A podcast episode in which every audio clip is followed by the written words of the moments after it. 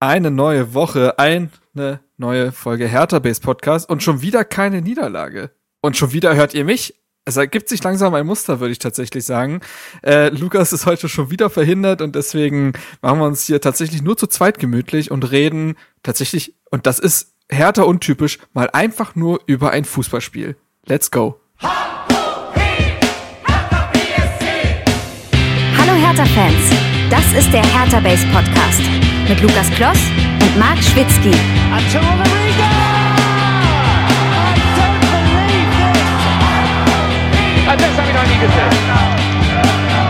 Und damit herzlich willkommen zum Hertha Base Podcast. Und wie ihr gerade schon gehört habt im Intro, Lukas ist schon wieder nicht da. Eigentlich war es geplant, dass er jetzt zurück ist und die Moderation wieder übernimmt, den Staffelstab, dass ich ihn den wieder übergeben kann. Aber der gute Mann ist krank. Also gerade kommt alles zusammen, aber dementsprechend äh, müssen mit mir Marc wieder Vorlieb nehmen. Ich hoffe, das ist in Ordnung. Und ich habe heute wieder jemanden dabei, der auch beim letzten Mal dabei war. Grüß dich, Steven. Der könnte uns fast als Erfolgsduo bezeichnen mittlerweile, oder? Boah, stimmt eigentlich. Ja. Also es ist also der beste, ne, ich, das beste Duo bei Hertha seit Voronin Pantelic. Ja, also es kann nächste Woche eigentlich nur gut ausgehen, weil wenn wir nächste Woche gewinnen, hm. ähm, dann ist es gut, weil Hertha gewinnt. Sollten wir nicht gewinnen oder sogar verlieren, dann ist das natürlich, muss Lukas sich auch mal hinterfragen. Das ist halt die Frage. Ist. ist. das jetzt Lukas Saisonwette? So, wenn, solange Hertha nicht mehr verliert, kommt er nicht zurück. Übrigens, apropos Saisonwette, das ist, da greifen wir eigentlich ein bisschen vor, aber es gab gestern eine Situation, ich weiß nicht, 70. Minute oder so, hatten wir einen mhm. Freistoß in relativ aussichtsreicher Position, den Plattenhardt aber, äh, nee, äh, Marco Richter, Marco, nee, Plattenhardt hat er einen 20 Meter übers Tor geschossen gefühlt. Richtig. Marco Richter ist dann angetreten, war leider auch nicht so erfolgreich. Da hat ähm, Konstantin, Grüße an der Stelle, ähm, hat, der stand neben mir und sagte, wenn der drin ist, 20 Euro für die Saisonwette. Oi. Ähm, also gerne, wenn irgendwie Leute in der Nähe sind oder neben mir stehen in der Kurve und irgendwie so spontan Ideen mhm. haben, wenn jetzt Hertha aus der Situation ein Tor schießt, einfach immer her damit. Wir nehmen das Geld für einen guten Zweck immer gerne an. Ja, ähm, Übrigens kann ich da mal kurz äh, Grüße ausrichten. Erstmal an alle, die bei uns auf dem Discord Saisonwetten eingereicht haben. Das ist wirklich fantastisch. Übrigens ja. hat sich jetzt meine Freundin auch beteiligt, denn da muss ich vielleicht weiter ausholen. Ich habe schon auf Twitter festgehalten. Für sie war es ein schlimmer Transfersommer. Niklas Stark, ihre absolute Nummer eins, weg. Danach der mhm. Jürgen Eckelenkamp, weg. Piontek fand sie irgendwie immer auch ganz gut, weg. Das heißt, sie musste jetzt tatsächlich sich einen neuen Lieblingsspieler aussuchen und ich finde, sie hat eine exquisite Wahl getroffen mit Marco Richter und hat jetzt mhm. auch gesagt, dass sie sich da quasi beteiligt pro Torbeteiligung und jetzt knipst der Mann am Band. Also mal sehen, für sie wird es vielleicht ja auch noch teuer. Und da äh, auch nochmal, wie gesagt, Grüße an alle, die sonst auch Wetten eingereicht haben und an äh, Flixius, der sich dem Ganzen mal wirklich äh, auch nochmal sehr angenommen hat in dem Discord-Channel und quasi nicht nur das alles zusammenträgt und ein bisschen schicker macht, sondern der jetzt auch Zwischenstände abgibt. Und du musst mir vorstellen, nach dem sechsten Spieltag, nach dem sechsten Spieltag sind wir bei 188 Euro. Nicht schlecht. Das und dazu muss man sagen, ja. also ich könnte mir vorstellen, ich habe jetzt nicht alle Wetten im Kopf, mhm. aber wenn wir dann nicht nur guten Fußball spielen, sondern auch noch mehr punkten, könnte ich mir vorstellen, dass das auch noch mal in die Höhe geht, weil wahrscheinlich viele erfolgsabhängige Wetten mit dabei sind. Das ist so, ja, genau. Also dementsprechend, ich weiß auch nicht, ob da vielleicht so Sachen dabei sind wie gewonnenes Derby oder so. Also ich glaube, es gibt doch teilweise hohe Einmalzahlungen. Also da kann auch viel aktiviert werden. Ähm, ist wie ein guter Bundesligaspielervertrag. Viele Klauseln. Ähm, aber nein, genau. Also da einfach mal Grüße an die Community. Ich finde das absolut fantastisch, dass ähm, das Hertha Base da quasi so viele Menschen irgendwie unter einen Hut bringt und äh, die sich da was Schönes einfallen lassen. Kön könnte, glaube ich, echt eine sehr, sehr schöne Tradition werden, wenn man das echt jede Saison macht. Und ja, meine Saisonwette ist dieses Mal nicht erfüllt worden. Dieses Mal wurde nicht die weiße Weste ja. Äh, verteidigt, aber Gut, vielleicht lasse ich mir noch mal was Kleineres überlegen, was öfter eintritt oder so. Das könnte ja auch noch sein. Dann natürlich auch Und an Christensen lag es nicht, so viel kann man auch schon mal vorgreifen. Das muss man eben auch sagen, ne? Das ist, das äh, tut mir für den Jungen leid, der kann das gar nicht immer beeinflussen, ob das jetzt äh, dazu kommt oder nicht, aber so ist es halt. Ähm, genau, aber jetzt haben wir schon, jetzt sind wir hier schon knapp vier Minuten in der Aufnahme und ihr habt mitbekommen, es ist keine dritte Person dabei. Also heute ist alles ein bisschen drunter und drüber. Äh, wir sind hier so ein Piratensender, ne? da passieren komische Dinge. Äh, Lukas ist krank, wir nehmen an einem Sonntag auf. Alles verrückt hier bei Hertha Base. Ähm, und dementsprechend haben wir es jetzt aber leider kurzfristig nicht schaffen können, noch jemand Dritten dazu zu holen. Ich denke mal aber, das ergibt sich eben auch daraus, dass mit Lukas so eine Konstante wegfällt. Normalerweise müssen wir auch immer nur eine neue Person dazu holen. Und Steven, das ist ja quasi jetzt schon, wir sind ja quasi schon die drei Fragezeichen. Also, das ist ja. Es ist, es ist ja nur Steven. Es ist, oh, das tut dir jetzt weh, ne? Nein, wirklich, es ist wirklich, ich meine das ist nur spaßig. Ist ein Insider. Äh, bist du eigentlich ja. dann Recherche und Archiv oder was bist du? du, ehrlich gesagt, du spielst wahrscheinlich auf die drei Fragezeichen an, ne? Ja, da bin ich komplett raus. Wir können über Benjamin Blümchen reden oder Bibi und Tina oder so. Da bist du richtig, da bist du richtig im Thema, ne? Da bin ich Team Otto auf jeden Fall. Team Otto. Niemand ist Team Otto. nee, das habe ich jetzt auch wirklich nur komplett spontan oder ja, nachzudenken raus. Ich bin, ich bin Team Boris der verschollene Bruder von Pippi Langstrumpf, der irgendwann auf dem Internat geschickt wurde und nie wieder zurückgeholt wurde. Das ist auch eine sehr geile Geschichte. Da gibt's Inter Instagram-Accounts und so weiter. Fantastisch. Echt? Ja, ja. Das sehr, klingt, das klingt gut. Muss ich mir mal angucken. Ist sehr lustig. Ähm, gut, aber ähm, was heute auch ein bisschen anders sein wird, und ich habe es im Intro schon quasi angekündigt, wir werden heute tatsächlich nur über ein Fußballspiel reden, denn normalerweise, also oft war es in der Vergangenheit ja so, dass unter der Woche bei Hertha so viel passiert ist, meistens nichts Gutes, dass man zwischendurch wirklich vergessen konnte, dass am Wochenende tatsächlich ja wirklich noch Fußball gespielt wird. Und ja. das ist gerade auch anders. Und ich bin ganz ehrlich, Steven, ich muss mich da gerade dran gewöhnen. Also dieses, dieses, also ich, ähm, also der, Be der allgemeine Berliner, ne, der meckert ja auch ganz gern. So. Also, ne, ja. dieses leicht Nörgelige hat man ja einfach drin. Und ja. das kann ich aktuell nicht so richtig ausleben, bin ich ehrlich. Also, das ist, äh, ist schon ein bisschen anders. Ich weiß nicht, wie es dir geht, aber ich merke gerade, dass er, also dieser ganze Wut, Hass, Ernüchterung, Enttäuschung, nenn's wie du willst, all das hat so einen ja. ganz, ganz großen Emotionen, emotionalen Raum geschaffen. Und jetzt muss man sich dran gewöhnen, dass man den vielleicht wieder ein bisschen kleiner macht und den aber einfach nur mit Glück füllt. Ist ja auch schön. Das, das stimmt tatsächlich. Und mir ist auch aufgefallen gestern beim Spiel, ähm, ich stand ja in der Kurve, dementsprechend ist auch meine Sicht auf das Spiel mhm. eine andere als deine, weil das natürlich immer noch mal ein bisschen ja, emotionaler ist und äh, alleine von den Sichtverhältnissen natürlich schwieriger ist, das Spiel dann äh, oder Einzelheiten zumindest genau zu bewerten. Ähm, und da ist mir aufgefallen, ähm, hinter uns waren ein paar Leute, die ähm, sage ich mal, jetzt noch nicht durch die oder noch nicht komplett durch den neuen Optimismus eingefangen wurden. ähm, die dann, also, geht, also geht eigentlich nur um Platz 18 quasi. Ja, beziehungsweise, ne, die halt bei äh, irgendeiner Szene, die nicht funktioniert hat, dann halt ins Pöbel anfangen. Also nicht auf eine schlimme Art und Weise, aber man kennt das ja. ja, ja, ja, ja kann ja gar nichts, so nach dem Motto. Ähm, und das ist aber trotzdem, das ist deutlich seltener. Und früher war ich ja auch dann, oder man lässt sich dann auch mitreißen und pöbelt dann auch und denkt dann, oh, mhm. Mann, was macht der denn jetzt schon wieder? Was macht, keine Ahnung. Selke verstolpert das Ding. Ich hatte das gestern tatsächlich, muss ich mich auch, muss ich auch ein bisschen aufpassen, dass ich mich bei Konga da nicht so ein bisschen anstecken lasse. Ähm, ja, die Zahlen nachher präsentieren, die dir ganz viel äh, da, da, Meckern von ja, den Schultern nehmen.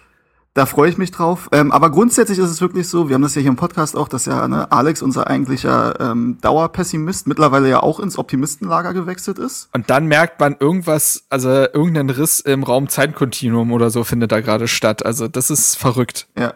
Und auch bei mir kann ich sagen, also dieser Optimismus, ich habe den ja mhm. auch in den letzten Jahren versucht auszustrahlen. Das hat sich jetzt nicht wirklich ausgezahlt, muss ich sagen. Vielleicht für meine Psyche war es gut, ja. aber ansonsten muss man ja sagen, dass das nicht so funktioniert. Gerade vor den Derbys der Optimismus war jetzt nicht so, hat, hat nicht immer so ähm, so funktioniert und hat sich nicht immer so in Ergebnissen dann niedergeschlagen. Aber aktuell ist es so, ich muss mich auch nicht zwangs zwanghaft in eine optimistische Grundhaltung bringen.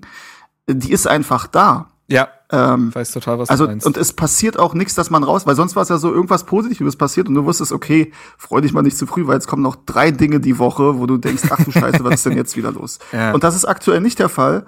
Und selbst äh, Lars Windhorst äh, macht auf Twitter sogar einen fast sympathischen Eindruck. Oder das Fass kann man sogar streichen, muss man sagen. Hat unserem Präsidenten gratuliert.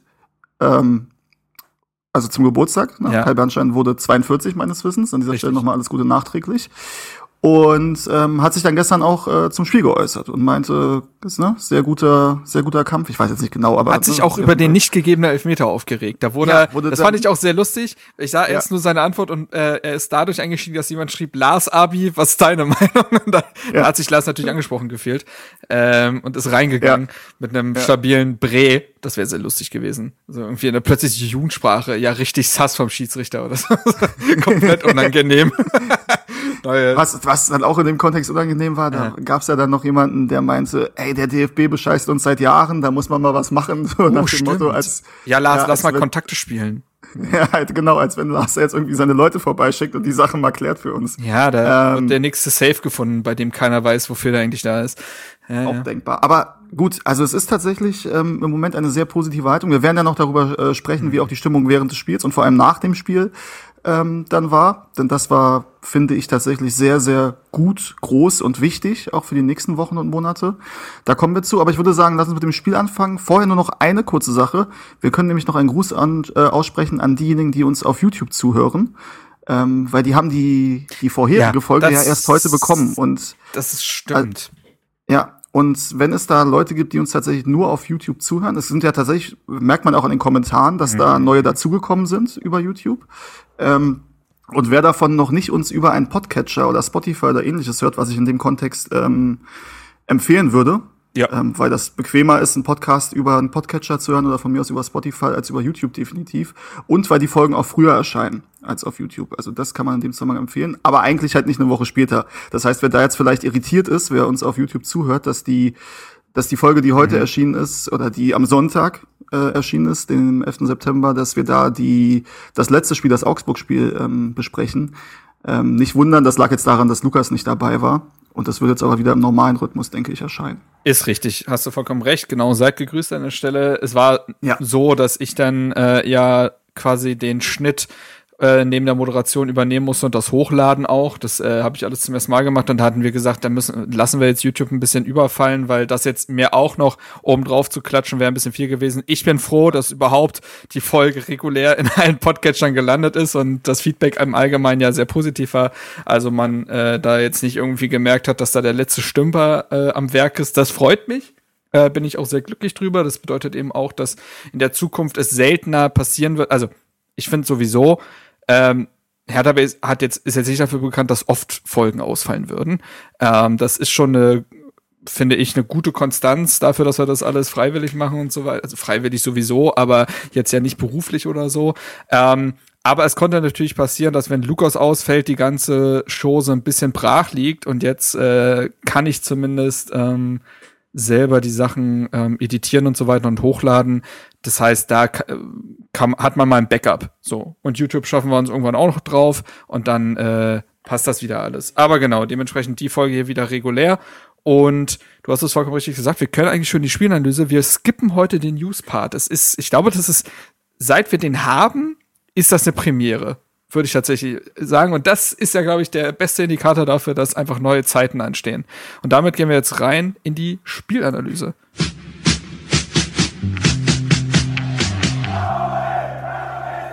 Spielanalyse. So, herzlich willkommen im zweiten Part dieser ähm, famosen Fußballsendung. Wir reden jetzt über das Spiel eben gegen Bayer Leverkusen, das Heimspiel am sechsten Spieltag. Ähm, ja, Steven, reden wir vielleicht, oder beziehungsweise anders. Wir äh, haben ja jetzt den Rahmen, äh, den Raum quasi ein bisschen ausführlicher dran zu gehen. Wie empfandest du denn von Beginn an quasi äh, die Stimmung? Du warst ja da. Ich war da. Ich war auch ähm, ab Stadionöffnung da, weil ich die Ehre hatte, unser blau-weiße Stadionbanner ähm, aufzuhängen. Mhm. Und dann ist es halt immer ratsam, direkt mit der Stadionöffnung äh, drin zu sein. Und ähm, habe das aufgehangen und war dann in der Kurve. Ähm, und äh, da ist jetzt von der Stimmung her ne, noch nicht äh, viel ähm, mitzubekommen. Es war, ähm, du kommst halt mit deinen Leuten ins Gespräch, hatte dann später noch eine, eine, eine Begegnung am Bierstand, die ich dann noch erzähle.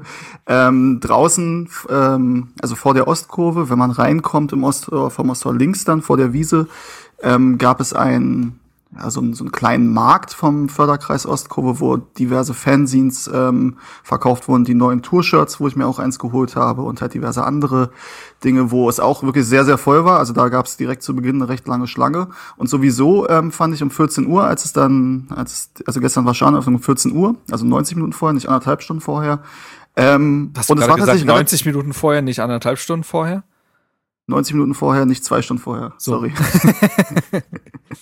ja, also habe ich wahrscheinlich falsch gesagt, aber ja, du hast völlig recht. Also 90, normalerweise macht der Schaden zwei Stunden vorher auf und gestern waren es halt nur mhm. anderthalb Stunden, 90 Minuten. Liegt das schon, ganz kurz, äh, da habe ja? ich eine Frage. Liegt das jetzt schon daran, dass ja auch äh, aufgrund der nationalen Energiesparmaßnahmen, äh, ist das schon ein Ding?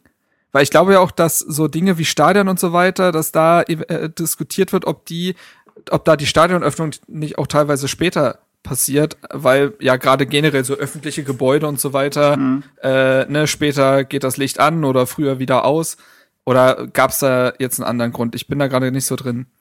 Mm, also weiß ich tatsächlich nicht, ob das irgendwie in die Überlegungen mit reinspielt. Ähm, ich glaube eher, ohne es zu wissen, dass es daran liegt, dass der Zuschauerandrang jetzt nicht so, so. riesig war. Ja, okay. Ähm, mhm. und man deswegen sagt, anderthalb Stunden reichen.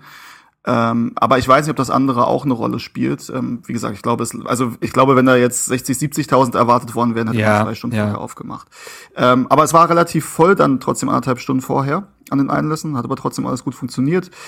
Ähm, wir können aber in dem Zusammenhang vielleicht, wir haben jetzt Zeit, einen kurzen äh, Schwenk machen, wenn wir schon darüber sprechen, über die Thematik mit ähm, Energie Krise ähm, und inwiefern das Auswirkungen hat, wie jetzt so kommen wir zum Politikteil dieses Podcasts. nee, nee, keine Sorge, äh, kommen wir nicht. Ähm, geht nur darum, auf Twitter hatte gestern auch jemand ähm, geschrieben oder vorgestern, weiß ich nicht mehr, ähm, dass es doch, äh, dass die DFL doch darüber nachdenken könnte, ähm, die Spiele grundsätzlich samstags um 15.30 Uhr anzupfeifen, weil das ja aus energietechnischen Gründen durchaus sinnvoller ist, als jetzt irgendwie Flutlichtspiele zu veranstalten. Ähm, und dazu ist es so, das war beim letzten UFC-Treffen auch ein Thema, wo ja auch ein Kollege aus der CSR-Abteilung von Hertha dort war. Mhm. Ähm, und da war eben das Thema, und da gab es, glaube ich, die Frage, warum denn das Flutlicht auch bei Nachmittagsspielen äh, an sein muss, also wo du es ja eigentlich von den Lichtverhältnissen her nicht brauchst. Und die Antwort ist, ja, die Antwort ist tatsächlich, dass DFL-mäßig vorgeschrieben ist, dass für die TV-Übertragung eine bestimmte Luxzahl erreicht werden muss. Und dafür müssen eben die Flutlicht, äh, muss eben die Flutlichtanlage auch während 15.30 Uhr Spiele und Sonnenschein laufen. Ähm, da gibt es wohl auch Pilotprojekte, habe ich jetzt auch durch Twitter gelernt, beim KSC zum Beispiel, dass man das mal ausprobiert, ob das nicht auch so funktioniert. Ähm, also ne, bin ich dafür, das eigentlich noch mal zu prüfen, ob das wirklich äh, notwendig ist. Mhm. Zumal ähm, du hast das Augsburg-Spiel ja auch gesehen, wir alle haben das ja gesehen. Das war mit dem äh, Schatten Sonne also ist mir jetzt nicht aufgefallen. Ich hoffe, dass es nicht so ein Spiel war, wo das getestet wurde ohne ähm, Flutlicht, weil das wäre ein schlechtes Beispiel. Aber es war jetzt nicht wirklich gut von den von den Sichtverhältnissen. Also vielleicht kann man da noch mal drüber nachdenken. Und letzter letztes Thema letztes Thema dazu. Das ist ja auch und ich bin ja auch ein Freund davon für 15:30. Ich habe gestern auch ein Spruchband zu der Thematik. Ähm, das ist für die Auswärtsreisen natürlich auch sehr viel besser, zumal du mit dem Zug sehr viel besser hinkommst. Wenn du jetzt Freitag wieder in Mainz so, spielst, da kommst ja. du nicht mehr weg mit dem Zug. Und samstags hast du halt deutlich besser die Möglichkeit, da mit dem Zug anzureisen, bist nicht gezwungen, da mit Auto, Bus oder sonst irgendwie hinzu, hinzufahren. Insofern könnte man ja nochmal drüber nachdenken. Vielleicht ist das ja im Sinne des Umweltschutzes und äh, mit gerade der Energiekrise aktuell durchaus sinnvoll und nachhaltig, mehr Spiele samstags um 15.30 Uhr anzupfeifen. Sagt man ganz uneigennützig. Nee, aber das wäre natürlich, natürlich lustig lustig oder ja schön, wenn da quasi so ganz viele Interessen und Nöte quasi damit vereint werden können. Ne? Also weil ja. diese generelle Forderung, ne, den diesen klassischen Samstag 15:30 Spieltag äh, wieder einzuführen, die gab es ja schon immer und diese Zerstück Zerstückelung des Spieltags ist ja seit jeher ein großer Kritikpunkt, auch vollkommen zu Recht. Ähm, das Einzige, was man dazu eben sagen könnte, ist, dass äh, dann sich die Vereine melden, die europäisch spielen und sagen, ey, wenn wir Donnerstag spielen, wir können nicht schon wieder Samstag ran. Ja, das, das ist nachvollziehbar. Das ist ein Punkt, ne? Ja, das, nee, das sehe ich absolut, aber es gibt ja auch genug Beispiele, also dass wir jetzt letzten Sonntag in Augsburg gespielt haben, hatte ja, ja. nicht den Grund, dass wir Geschenkt. europäisch mhm. spielen. Ne? Und ich weiß, dass diese Spieltagserstellung kompliziert ist und dass da viele Faktoren mit reinspielen. Ich finde nur, dass in der Gewichtung eine größere Rolle spielen sollte, dass eben viele Fans gerne diese Spiele sehen möchten und die auch gerne im Stadion sehen möchten. Und dann ist eben eine Entfernung von 500, 600 Kilometern auf dem Freitag oder auf dem Sonntag nicht so geil. Das und so. das sollte man vielleicht höher gewichten als ähm, The Zone oder Sky möchten aber lieber das und das Spiel zeigen. Das äh, ne, ist natürlich, ich weiß, ist alles, gehört Geld dazu und so weiter. Trotzdem ist halt meine Gewichtung da so, dass ähm, die Belange der Fans, ähm, die ja im Endeffekt dieses Produkt auch ausmachen, äh, da eine höhere Gewichtung haben sollte. Ja, gehe ich mit. Und nach Berlin fanden ja ta anderthalb tausend Leverkusener, glaube ich, den Weg. Und vorher war es ja so, dass äh, Präsident Kai Bernstein ja wirklich die Werbetrommel äh, da nochmal ne, ähm, ja. aktiviert hat und geschaut hat. Also sein Wille war, dass nochmal deutlich mehr kommen, als die zunächst prognostizierten Zahlen es hergaben und wollte diesen Spieltag so ein bisschen mal, ich glaube, das war auch so ein kleiner Test zu schauen, was ist da vielleicht doch die Wirkung von einem selbst. und mhm. ähm, ja, ich, ich greife mal vorweg, die Kampagne, da deutlich mehr Leute ins Stadion zu holen, die ist schon gescheitert. Also Jetzt waren gegen Leverkusen 40.600 da und ich weiß jetzt nicht, das wird man nicht messen können, aber wie groß da jetzt der Effekt gewesen ist, weiß man nicht. Aber bei Bernstein selbst ließ er etwas scherzhaft von Max Jung, dem Pressesprecher, ausrichten, dass wenn es unter 50.000 ist, dass er dann auch wieder geht. Ähm, er ist geblieben, ja. aber ja. 40.600 unterschreitet das dann doch ziemlich.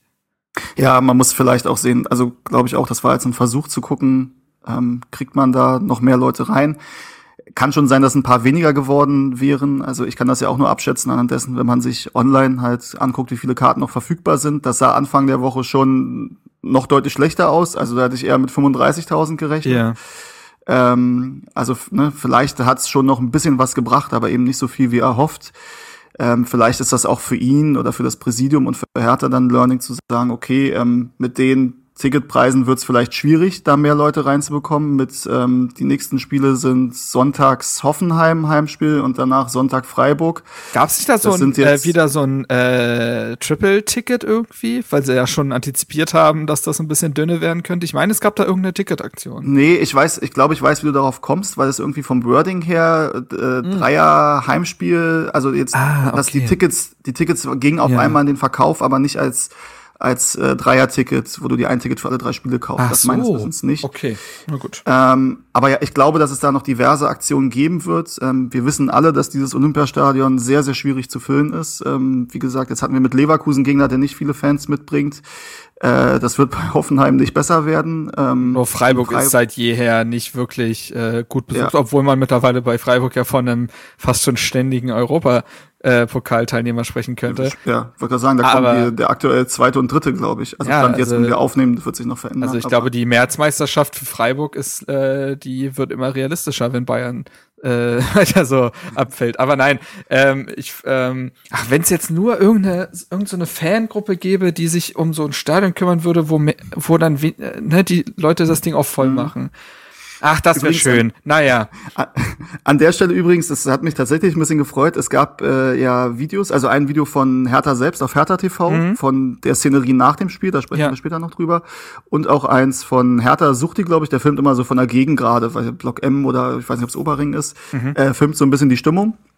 Und da waren in den Kommentaren wirklich viele Leute, die gesagt haben, stellt euch diese Stimmung vor in einem reinen Fußballstadion mit 50.000 Leuten das ist der Wahnsinn und so weiter. Und so ist es auch. Wir kommen dann noch zur Stimmung oder beziehungsweise können wir dann ja. geschlagen. Du hast mich ja ursprünglich mal gefragt, wie denn die Stimmung so von Anfang an war. Das stimmt. Ähm, genau, ich war, wie gesagt, dann relativ früh ähm, in der Kurve ähm, unten oder mittig ähm, und es ging dann so eine Viertelstunde vorm Anpfiff los. Mhm. Ähm, die, es ist halt immer ein bisschen schade, gerade wenn du von der Ostkurve Richtung Marathontor guckst und Boah, du siehst da halt, ja, das da sind so ein paar. Leute im Gästeblock, rechts ist alles leer, links über und neben dem Gästeblock ist auch alles leer. Das ist natürlich nicht so schön. Wenn du dann später die Fotos siehst von der Ostkurve, das sieht immer cool aus. Aber der Blick aus der Ostkurve ist halt schon schade, muss man sagen. Was man aber auch immer merkt, wenn das halt nicht so voll ist und das 40.000 sind, ähm, das scheppert auch ganz gut in der Schüssel. Ähm, das ist dann halt eben so eine, so eine gewisse Schallwirkung, die du da erzielst. Apropos Scheppern in der Schüssel, sorry, das ist die ja. perfekte Überleitung. Ich habe gehört, es gibt im Olympiastadion bald neue Toiletten. Ist mein Kenntnisstand. Wow. es tut mir leid. Also, aber ey, der, der lag, der lag wirklich perfekt da. Das, also, sorry, ich, der muss auch mal einschieben, wenn er da auf der Linie liegt. Naja. Ja, finde ich gut. Aber tatsächlich, ja, das stimmt. Die, die Situation soll sich deutlich verbessern. Und dann muss man sagen, also die, die Getränkesituation hat sich ja tatsächlich schon deutlich verbessert.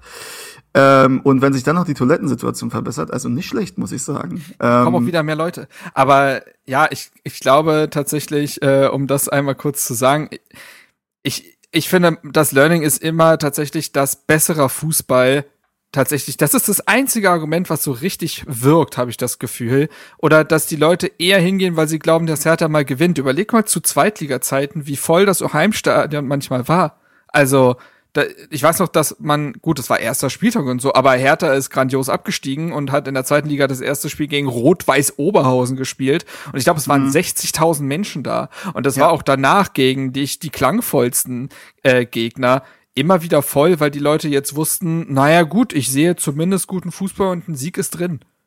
Ja, du, du hattest natürlich auch so ein bisschen so eine Trotzreaktion. Ne? Also beim ersten Abstieg sind ja auch die Mitgliederzahlen dann extrem nach oben gegangen, mhm. weil die Leute halt gesagt haben, jetzt erst recht.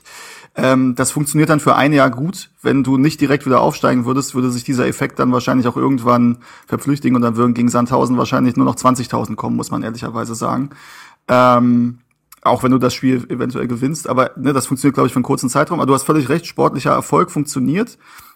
Aber auch da, wir waren unter Paul Dardai teilweise bis in den März auf Champions League Plätzen oder sogar bis in April auf Platz drei oder vier, haben gegen Ingolstadt gespielt. Es waren trotzdem irgendwie 38.000 da und wir haben das Spiel gewonnen. Also das, ne, das, das ist halt so. Und ich glaube, ja, sportlicher Erfolg, gute Leistungen und die Leute, die gestern da waren, die haben, glaube ich, auch Bock wiederzukommen, weil das hat richtig Spaß gemacht gestern. Ähm, aber was halt auch ein Argument ist, ist halt eben ein Stadion, wo du weißt, die Stimmung ist geil, die Atmosphäre ist mhm. gut, nicht nur in der Kurve, sondern auch wenn du dich irgendwo auf die Gegend gerade setzt oder vielleicht auch Richtung Marathontor, wenn das mal aufgemacht wird. Ähm, aber wenn du halt weißt, okay, 35.000 Plätze sind leer, ist das natürlich auch nicht das größte Argument, was sich da ans Stadion zieht, wenn du jetzt nicht eh Hertaner durch und durch bist. Absolut. Und ich wollte jetzt auch nicht in diese Kerbe schlagen von manchen Leuten, die sagen, ja, sollen sie sich erstmal aufs Kicken konzentrieren, bevor sie ein neues Stadion bauen. Das ist ja auch immer, das gibt's ja auch immer mal wieder gerne. Aber wollen wir uns dann tatsächlich auch so ein bisschen auf, den, äh, auf genau das konzentrieren, den Kick? Ja, genau. Ähm, Stimmung fing auf jeden Fall gut an und dann äh, kam die Aufstellung und äh, hat sich ohne Veränderung dargestellt, wenn ich jetzt nichts übersehe, oder? Nee, tatsächlich. Also ich glaube, die einzige Veränderung war quasi auf der Bank, dass Boateng mhm. zurückgekehrt ist. Ähm, ich überlege gerade, Mittelstädt ist aus dem Kader gewichen. Ja. Es gab jetzt auch keine Meldung. Oft ist es ja dann so, dass er da so ein Tweet nachreicht, übrigens muskuläre Probleme oder so. Wurde in dem Fall nicht äh, gemacht. Dementsprechend glaube ich, dass man tatsächlich gesagt hat, naja, dann kann Martin das zur Not auch noch links äh, spielen und wir nehmen noch einen weiteren Mittelfeldspieler mit. Ähm, ansonsten hat sich das genauso dargestellt wie eben gegen Augsburg, was insofern, naja, spannend ist, als dass man wirklich merkt, dass Sandro Schwarz gerade sehr versucht, eine Achse aufzubauen und sich davon mhm. gewissen kleineren Wacklern äh, einiger Spieler nicht irritieren lässt. Und ich glaube tatsächlich, dass der allgemeine, ich nenne es jetzt mal Erfolg, also einfach die gezeigten Leistungen, ihm da auch recht geben. Also es ist in meinen Augen jetzt auch keine Starrsinnigkeit, sondern ich glaube, die vergangenen Jahre haben ja eins bewiesen bei Hertha, große, ständige, große Rotation hat die Spieler jetzt auch nicht besser gemacht. Also, ja. ähm, und bei dem Spiel war es so, dass, also zum einen muss man sagen, dass Serda jetzt nach dem Augsburg-Spiel, das hatten wir ja auch besprochen, durchaus kritischer wahrgenommen wurde und man so dachte, ja, gut, wenn jetzt ein Boetius startet, das wäre jetzt nicht das Überraschendste auf der Welt. Serda vielleicht mhm. ein bisschen äh, Kopf ein bisschen voll. Äh, Schonjic wurde, ähm, wäre vielleicht auch ein Kandidat gewesen und eben äh, Philipp Oremovic, der ähm, sowohl gegen Gladbach als denn jetzt gegen Augsburg nicht unglaublich glücklich aussah. Gegen Augsburg muss man dabei eben auch sagen, in der zweiten Halbzeit lief es ja deutlich besser und ich glaube, das sind dann so allgemeine Faktoren, ähm, die dann Schwarz dazu bewegen zu sagen, naja gut, das muss ich eben auch erst finden und wenn ich jetzt schon wieder in den nächsten reinwerfe, macht's das besser. So. Mhm. Und ähm, dementsprechend ging genau ging's relativ unverändert oder ganz unverändert in die Partie. Und wie findest du, ist Hertha in genau diese Partie reingekommen? Ähm, sehr gut im Endeffekt. Ähm, ich hatte das Gefühl, dass man ja am Anfang also bisschen sogar feldüberlegen war. Ähm, das ist halt vor dem Spiel, wenn du dir die Aufstellung, gerade die Offensivreihe von Leverkusen ja. anguckst, dann vergisst du mal kurz, ähm, wie die letzten Ergebnisse von denen waren, sondern denkst, ey, wenn die einigermaßen ihre Qualität abrufen, mhm. dann kann das auch ganz schön böse werden, ehrlich gesagt. Ähm, sind aber nicht zur Entfaltung gekommen. Und du hattest das Gefühl, dass bei Hertha eigentlich das, das eingespieltere und sichere Team auf dem Platz steht. Zumindest so in den ersten 20 Minuten war das mein Eindruck. Geht mir um, genauso und das ja. finde ich ist schon mal eine Erkenntnis für sich, dass Hertha mal äh, eingespielter wirkte als der Gegner. Denn ja. das habe ich, ich weiß nicht, wann ich das das letzte Mal erlebt habe. Ich auch nicht. Und übrigens, äh, apropos, ich weiß nicht, wann ich das das letzte Mal erlebt habe. Plattenhardt hat mal mit seinem rechten Fuß geflankt. Oh ja, da, das, das habe ich auch in meinem Kopf äh, tatsächlich notiert. Äh, verrückte Szene. Aber ich finde auch, dass Hertha gut reingekommen ist, dass man sofort wieder, und das ist halt, das meinte ich, glaube ich, auch letztes Mal, als ich gesagt habe, Hertha-Spiele unterschreiten gerade ein gewisses Grundniveau nicht mehr. Und das ja. beginnt halt von der ersten Minute an, wie oft das Hertha in der vergangenen Saison in eine Partie gestartet und du dachtest, die stehen noch mit dem Einbein in der Kabine. Ja. Und Jetzt ist es mittlerweile so, dass du dir eigentlich sicher sein kannst, dass Hertha von der ersten Sekunde an voll da ist. Man war sehr griffig im Zweikampf, man hat teilweise hoch angelaufen, hat sich situativ fallen lassen. Ich fand, dass die letzte Abwehrlinie sehr diszipliniert gespielt hat, weil ähm, Leverkusen mit diesen Tempospielern, äh, Scheck ist nicht langsam, aber vor allen Dingen Diaby, Callum Hudson-Odoi, Loschek, äh, Frimpong, die sind ja absurd schnell. So. Mhm. Und dieses Vertikalspiel will Leverkusen natürlich auf den Platz bringen und natürlich auch in den Rücken des Gegners kommen. Das hat Hertha aber nicht zugelassen. Und ich finde, da, das war taktisch sehr diszipliniert, da hat man sich auch gut auf den Gegner eingestellt, ohne jetzt seine eigenen Prinzipien über den Haufen zu werfen, denn man war ja aktiv und so weiter, aber nur weil man aktiv und mutig spielen will, muss man ja nicht fahrlässig und dumm spielen. Weißt du, was ich meine? Ja, also äh, jetzt blind vorne anzurennen, hilft einem auch keinem. Und ich finde aber, dass die Staffelung sehr gesessen hat. Und trotzdem äh, kommt es ja in der elf, also genau, die in der vierten Minute gab es ja dann noch die erste Chance, ne? Plattenhardt flankt, Luke Bacchio, mhm. das hätte auch gefährlicher werden können, aber ja. in der elften Minute wird's ja dann tatsächlich erstmal so richtig gefährlich und das quasi äh, dann durch Leverkusen. Ja. Kannst die Szene ja kurz beschreiben, falls du sie vor Augen hast. Ja, es war Demirbay, glaube ich, der eine sehr gute Flanke ähm, ähm, auf den zweiten mhm. Pfosten mhm. schlägt. Ähm, und da ist ähm, Schick am Ball, oder Schick kommt zum Kopfball äh, setzt sich, glaube ich, gegen Kempf durch in der, in der Szene, mhm. wenn ich das richtig im Kopf habe.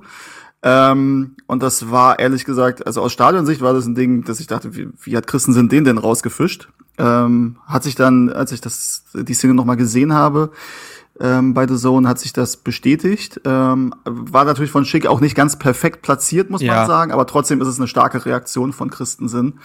Ähm, ja, aber das ist, das ist einfach stark gespielt und du kannst halt, muss man auch sagen, gegen einen, Leverku gegen einen Gegner wie Leverkusen mit der offensiven Qualität wirst du nicht alles verhindern können und natürlich gehört auch ein bisschen Glück dazu, dass jemand wie Patrick Schick jetzt ähm, vielleicht noch nicht in seiner absoluten Topform ist und sowas halt ab und zu noch mal liegen lässt, weil sonst mhm. müssen wir uns natürlich nicht beschweren, wenn es hier 0-1 steht nach der Szene. Ist richtig, aber genau wie du sagst, es ist einfach so, dass du gegen solch einen Gegner nicht alles verteidigen kannst. Das muss dann nicht mal aus einem eigenen Fehler entstehen. Dazu kommen wir später noch.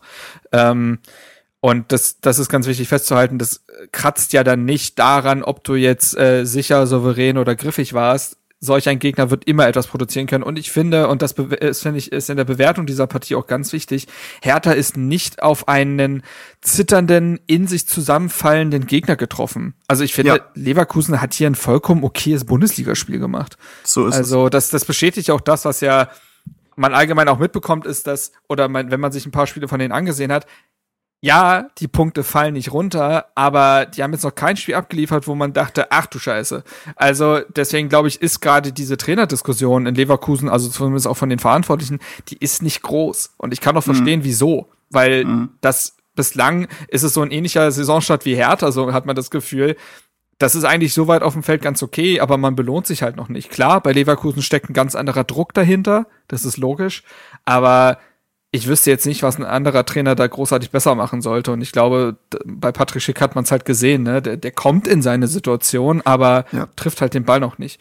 Ja. Und da hat sich Christensen das erste Mal ausgezeichnet. Er, er, er sollte es auch später noch mal tun. In der danach finde ich auch, ist Hertha ja, also so um die 15., 20. Minute herum berappelt sich Leverkusen auch ein bisschen. Also bis dahin fand ich, dass Hertha es sehr gut geschafft hat, die auch in der eigenen Hälfte anzulaufen. Dann mhm. verlagert Leverkusen das Spiel etwas weiter nach vorne. Auch das war irgendwie klar, dass Hertha dieses, dieses Vollgas-Pressing, das ist ja bislang oder schwarz immer so gewesen, dass man, dass sich da diese Phasen auch abwechseln, einfach auch, ja. weil du weißt, dass du es nicht durchziehen kannst und die Lücken dann zu groß werden. Ähm, genau. Ähm, welche Szene ist dir danach äh, als nächstes in den Kopf gekommen oder wie würdest du die Phase danach beschreiben? Ja, also eine relativ offene Phase, würde ich eigentlich sagen. Mhm. Ähm, also beide Mannschaften sind schon zu Chancen gekommen. Ähm, ich habe Probleme, den Namen auszusprechen. Äh, Josek? Josek? Äh, Loschek, glaube ich. Josek, ja. Okay, ja. Ähm, hatte auch noch mal, aber das hast du glaube ich eben angesprochen, ne? Das meintest du die Szene, wo Christensen auch noch mal in der 26. Minute ähm, gut pariert. Genau. Ähm, das gab es noch und dann gab es natürlich die die größte Chance ähm, mit der wieder sehr feinen Vorarbeit muss man sagen von Luke Bacchio. Ja. Äh, der in dem Fall glaube ich auch mit seinem schwachen Fuß flankt, was er sehr selten macht. Eigentlich ja immer noch mal den Haken macht und ihn sich auf links legt. Mhm ähm, wenn ich die Szene richtig im Kopf habe, da aber mit rechts die Flanke, ähm, die sich, ähm, ja, wo sich Radetzky so ein bisschen, übrigens als der in die Bundesliga damals gewechselt ist und der Name gesagt wurde, war das für mich wirklich schwierig erstmal, ähm, dann nicht jedes Mal zu reagieren, ähm, weil ich ja auch oftmals so genannt werde. Ähm, auf jeden Fall der also diejenigen, die wissen, wie ich heiße, die verstehen den. Ähm, und der, also Radetzky kommt nicht ran, dann kommt am zweiten Pfosten kommt Konga daran. Das war dann ein bisschen so, so ein bisschen schwierig zu sehen. Ich glaube, der war schwieriger, als man denkt, den da in, im Tor unterzubringen. Glaube ich halt auch, ja. Ähm, also, Wobei ich sagen muss, also aus der Kurve, das war ja auf das, ne, auf die Ostkurve, mhm. also er hat in der ersten Halbzeit auf die Ostkurve gespielt und dann dachte ich, ja, also da sind halt die Distanzen schwierig einzuschätzen. Da dachte ich, okay, das, der war schon quasi fast im Aus. Das war so gut wie unmöglich, den da noch unterzubringen. Hatte dann bei den TV-Bildern, also ja, war nicht einfach, aber der wäre schon auch im Tor unterzubringen gewesen, meiner Meinung nach. Stimmt. Ich würde ihm dazu gut halten, dass es erstmal die Akrobatik braucht, um überhaupt an diesen Ball noch ranzukommen. Und deswegen ja. die Präzision ein bisschen schwerer fällt und trotzdem hat man Stürmer diesen Ball schon reinmachen sehen. Es ist natürlich bei Konga gerade das Problem, er kriegt noch nicht viele Chancen. Und dadurch wird aber jede Chance auf die Goldwaage gelegt. Ist halt eine ganz mhm. schwierige Gewichtung. Wenn er jetzt mhm. quasi drei dieser Bälle im Spiel bekommen würde und äh, zwei davon nicht macht und einen macht, dann redet man über die anderen nicht mehr. Aber so ist es halt gerade ein bisschen schwierig. Er hatte damals ja diese hundertprozentige gegen Leverkusen, äh, Leverkusen gegen Frankfurt und jetzt eben diese Chance gegen Leverkusen. Ansonsten erinnere ich mich nicht an viele Chancen, wo man jetzt bei ihm sagen müsste, ja, doch, kann er schon mal machen. Ansonsten ist es halt schon noch so, dass es, glaube ich, auch etwas, was Hertha in seinem eigenen Spiel noch verbessern werden kann, äh, verbessern kann, hängt schon noch mal manchmal in der Luft. Einfach weil die Außen teilweise ein bisschen zu verspielt sind, nicht, zu, mhm. nicht schnell genug dann die, äh, ihn suchen, sondern eher noch mal das ins zweite Dribbling gehen. Dahingehend fand ich aber auch Luke Bakio und vor allen Dingen Ijuke in dieser Partie deutlich zielstrebiger. Also ich das fand auch, ja. Ich fand, dass ähm, beide es deutlich eher geschafft haben, ihre Mitspieler einzusetzen. Und das hast du besonders auf der linken Seite gemerkt, im Dreieck Plattenhardt, Serda, Ijuke, auch ein deutlich verbesserter Serda. Ähm, mhm. Plus dem Ijuke und Plattenhardt, die haben besser kombiniert. Gegen Augsburg fand ich ja, dass das Einbinden der Außenverteidiger und der Achter gar nicht funktioniert hat und deswegen Hertha Spiel oftmals ein bisschen statisch war und man davon abhängig war, dass irgendein langer Ball auf Konga ankommt oder die Dribblings ankommen. Das fand ich jetzt gegen Leverkusen schon deutlich gefälliger. Ja, bin ich bei dir, war auch klar zu erkennen, auch glaube ich der Versuch Kenny noch mehr einzubinden mhm. auf der rechten Seite ist mir aufgefallen. Ähm, war jetzt noch nicht in meiner Wahrnehmung von großem Erfolg gekrönt, aber zumindest die Idee ist richtig und ich hoffe, dass sich da noch ein bisschen mehr Offensivgefahr äh, auch ähm, auch entfacht durch ihn, weil vorher war es so, dass also ne, das muss man sich dann kann man das ja auch so sehen, wenn Dodi, also wenn wenn Zerda nicht so ähm, mitmacht, sage ich mal, oder nicht seinen besten mhm. Tag hat und Kenny sich halt ja also nicht überläuft, sondern sich eher auf die Defensive ähm, orientiert oder sich darauf ähm, zurückzieht und auch die Läufe teilweise so ein bisschen, wenn sie denn kamen in der Vergangenheit, hatte ich sie manchmal so ein bisschen als Alibi-mäßig, so ich weiß, ich muss jetzt laufen, aber es ergibt eigentlich keinen Sinn. Mhm. Und da hatte ich gestern das Gefühl, dass es schon teilweise besser getimed war ähm, und auch gut funktioniert hat und sich dadurch auch Räume ergeben haben. Ähm, insofern hatte ich, wie gesagt, dann von der ersten Halbzeit ein gutes Gefühl. Es gab noch eine Szene, glaube ich, wo ähm, Demirbay ähm, noch eine ganz gute Chance hat ähm, in der 41. Minute. Ähm, Ach so. Hm. Zieht dann aber deutlich drüber, aber ähm, wurde, glaube ich, der Pass von Diaby war es, glaube ich, der war sehr, sehr gut. War ein sehr guter Steckpass durch. Ähm, geht dann drüber und dann ist es im Endeffekt okay, dass es mit 0 hätte genauso gut mit 1 zu 1 zur Halbzeit äh, in die Kabine gehen können, aber genau. im Endeffekt, also zieht sich ja auch durch, ne, durch die, die ganzen letzten Spiele eigentlich, also gerade sage ich mal, die Spiele gegen die Gegner mit, mit großen Namen. Ähm, Eintracht Frankfurt zähle ich jetzt mal dazu durch den Erfolg der letzten Jahre. Äh, aber Frankfurt, Gladbach, Dortmund und auch ähm, das Spiel, beide Mannschaften erspielen sich Chancen was auch einfach, du hast es schon gesagt, es ist einfach so viel besser als in den Jahren zuvor, weil da hattest du gerade gegen diese spielerisch stärkeren Gegner oftmals das Gefühl, okay, der Plan ist, du musst defensiv komplett kompakt stehen und kein Tor kassieren. Du wusstest aber auch, wenn du ein Tor kassierst, beziehungsweise du wusstest ja, ja nicht, wie sollst du eigentlich gegen die ein Tor schießen? Also da hilft ja eigentlich nur ein Standard oder Glück oder sonst irgendwas, weil aus dem Spiel heraus systematisch, dass du dich da irgendwie zu Chancen kommst, das passiert eigentlich nicht. Und wir hatten gestern übrigens wieder ein Spiel, also die Expected Goals Statistik, die ich gesehen habe, mhm. glaube 2,5 zu 1,7. Das ist gegen Leverkusen schon echt nicht schlecht. Und da ist der einfach, und da ist ein gewisser Elfmeter gar nicht mit einberichtet. Das stimmt, das stimmt. Aber ja. wobei wahrscheinlich der Schuss ähm, auch äh, eine Menge eine Menge Punkte da gebracht hat von Buic, ja, also der Nachschuss dann. Ja, ja, gut, ja. Gut, aber genau, da kommen wir später noch ja, zu. Ansonsten finde ja. ich, ist die erste Halbzeit ähm, hat die schon Mut gemacht, weil Hertha gegen einen Gegner wie Leverkusen, der wie gesagt in meinen Augen klar, es ist noch nicht Leverkusen in Hochform, ne, wo alles klappt, aber es war ein Leverkusen, das ein wirklich ordentliches Spiel macht und Hertha hält mit und ist in manchen Belangen sogar besser. Das ist das ist schon mal, finde ich, eine Erkenntnis für sich, die Mut macht und die zeigt, was gerade bei Hertha passiert und wo du es gerade angesprochen hast. Es ist eben auch, Hertha wirkt in den letzten Jahren so oft so völlig aus der Zeit gefallen. Dieses mhm. nur kompakt stehen und nur defensiv spielen, es funktioniert heutzutage eigentlich nicht mehr oder nur sehr selten. Es, ähm, es funktioniert in wenigen Fällen und dieser Ansatz von Schwarz zu sagen, wir müssen aktiv sein, wir müssen den Gegner stressen, wir müssen den Gegner vor Probleme stellen. Das war auch etwas, was wir hier im Podcast immer wieder gefordert haben, wo wir uns so dachten, ja, was war denn jetzt aber die Idee? Also wie wolltet ihr dieses Spiel gewinnen? Und da habe ich mittlerweile bei Sandro Schwarz deutlich mehr Antworten drauf. Um, dass noch nicht alles klappt. Ey, geschenkt, sechster Spieltag, ne? Das, das ist vollkommen klar. Aber du siehst jederzeit mindestens eine Idee oder zumindest den Willen so. Ja. Und zumal du hast in der Vergangenheit, du hast auch mal aus dem Nichts irgendwie 1-0, 2-1, was auch immer, gegen Borussia Dortmund oder so gewonnen. Oder auch gegen Leverkusen auf einmal überraschend ein gutes mhm. Spiel gemacht. Hattest dann auch ein bisschen Spielglück und gewinnst dann mal gegen solche Gegner. Das heißt aber nicht, dass du nicht das nächste Spiel wieder 4-0 in Stuttgart oder 6-0 in Leipzig oder so untergehst. Genau, weil es nie systematisch ja. war. So ist es. Ja. Richtig, vollkommen richtig. Ähm, in der ersten Halbzeit kommt es noch äh, zur Verletzung von Palacios. Hab jetzt gelesen, äh, Muskelverletzung. Der verpasst jetzt auch die Länderspiele. Das ist natürlich immer bitter für so einen Jungen. Ähm, Arangis kommt dann rein, der übrigens paar Minuten später selber wieder da liegt und man so dachte, wow, das ist also der Einwechselspieler, der gerade kam, muss jetzt auch schon wieder raus. So kam es dann aus Leverkusener Sicht zum Glück nicht und man wünscht sich das ja auch nicht als Gegner, sagen wir ehrlich. Ähm, da, dazu kam es dann nicht. Serda holt sich noch die gelbe Karte ab. Und ähm, dann geht's in die Halbzeit. Und während die erste Halbzeit ja quasi zwar auch schon, finde ich, eine überdurchschnittlich unterhaltsame Bundesliga-Partie war, ähm, zieht die zweite Halbzeit dann ja wirklich das Tempo nochmal richtig an und da überschlagen sich die Ereignisse. Und das geht ja dann auch wirklich schon äh, vier Minuten nach Wiederanpfiff los. Ja, das ist so. Ähm, also es war, glaube ich, ähm, Schunic war es, ne? Der da das Foul. Ja, aber da wollte ich gleich mal sagen, ich habe mir die Szene nochmal angeguckt, weil man könnte ja sagen, also man sucht ja immer so ein bisschen den Fehler.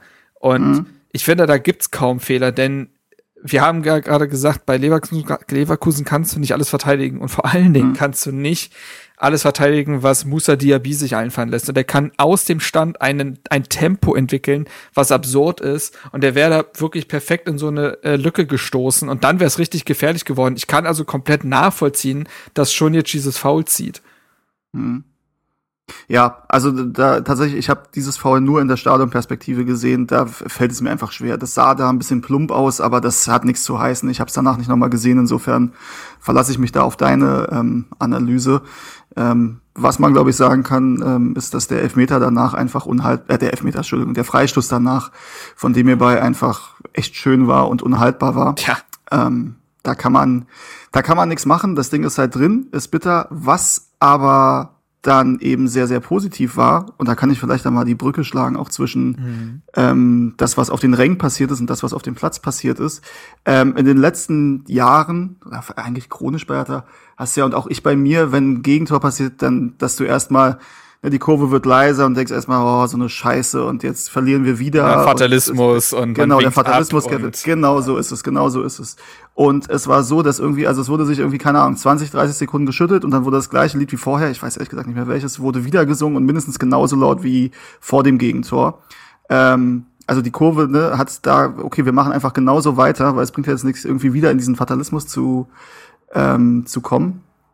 Und ähm, genauso war es auch mit der Mannschaft. Also die Mannschaft hat ähm, nicht wie in den letzten Jahren ist nicht auseinandergebrochen, ähm, sondern hat eigentlich genauso weitergespielt ähm, und hat sich auch relativ schnell dafür belohnt dann. Ähm, und das ist einfach für mich ein Zeichen einer neuen Hertha, ja. ähm, dass du nicht mehr so labil bist und eben durch ein Erfolgserlebnis zwar dann auch mal es passieren kann, dass du auf einmal siehst, dass da richtig gute Fußballer auf dem Platz sind, ähm, aber durch ein Negativerlebnis eben auch auseinanderbrichst, sondern das ist einfach eine stabile Härte, die da auf dem Platz steht. Und die nicht den Kopf verliert, die nicht das Herz verliert, sondern nach dem 0 zu 1 genauso weiterspielt und einfach einen sehr, sehr schönen Konter. Stich, Stichwort Resilienz, was äh, das Wort, ja. was ich letzte Saison sehr oft bemüht habe, was Hertha ja. quasi nie hatte, ähm, ist jetzt tatsächlich etwas, ist jetzt einfach so eine Kerneigenschaft geworden, denn auch bei den Rückständen gegen Gladbach oder so hatte man das Gefühl, die sind jetzt gefühlt noch stärker. So. Und genauso ist es eben auch gegen Leverkusen, man ist sehr unbeeindruckt vom Gegentreffer und erzielt dann kurze Zeit später das 1 zu 1 und das finde ich, äh, dieses Tor, also da hätte, das könnte äh, Sandro Schwarz mit einem Autogramm versehen. Das ist sein Tor. Also so funktioniert dann auch Sandro Schwarz Fußball. Ich finde, es ist sehr gut nach vorne verteidigt von Uremovic, den man an der Stelle auch mal loben eben kann.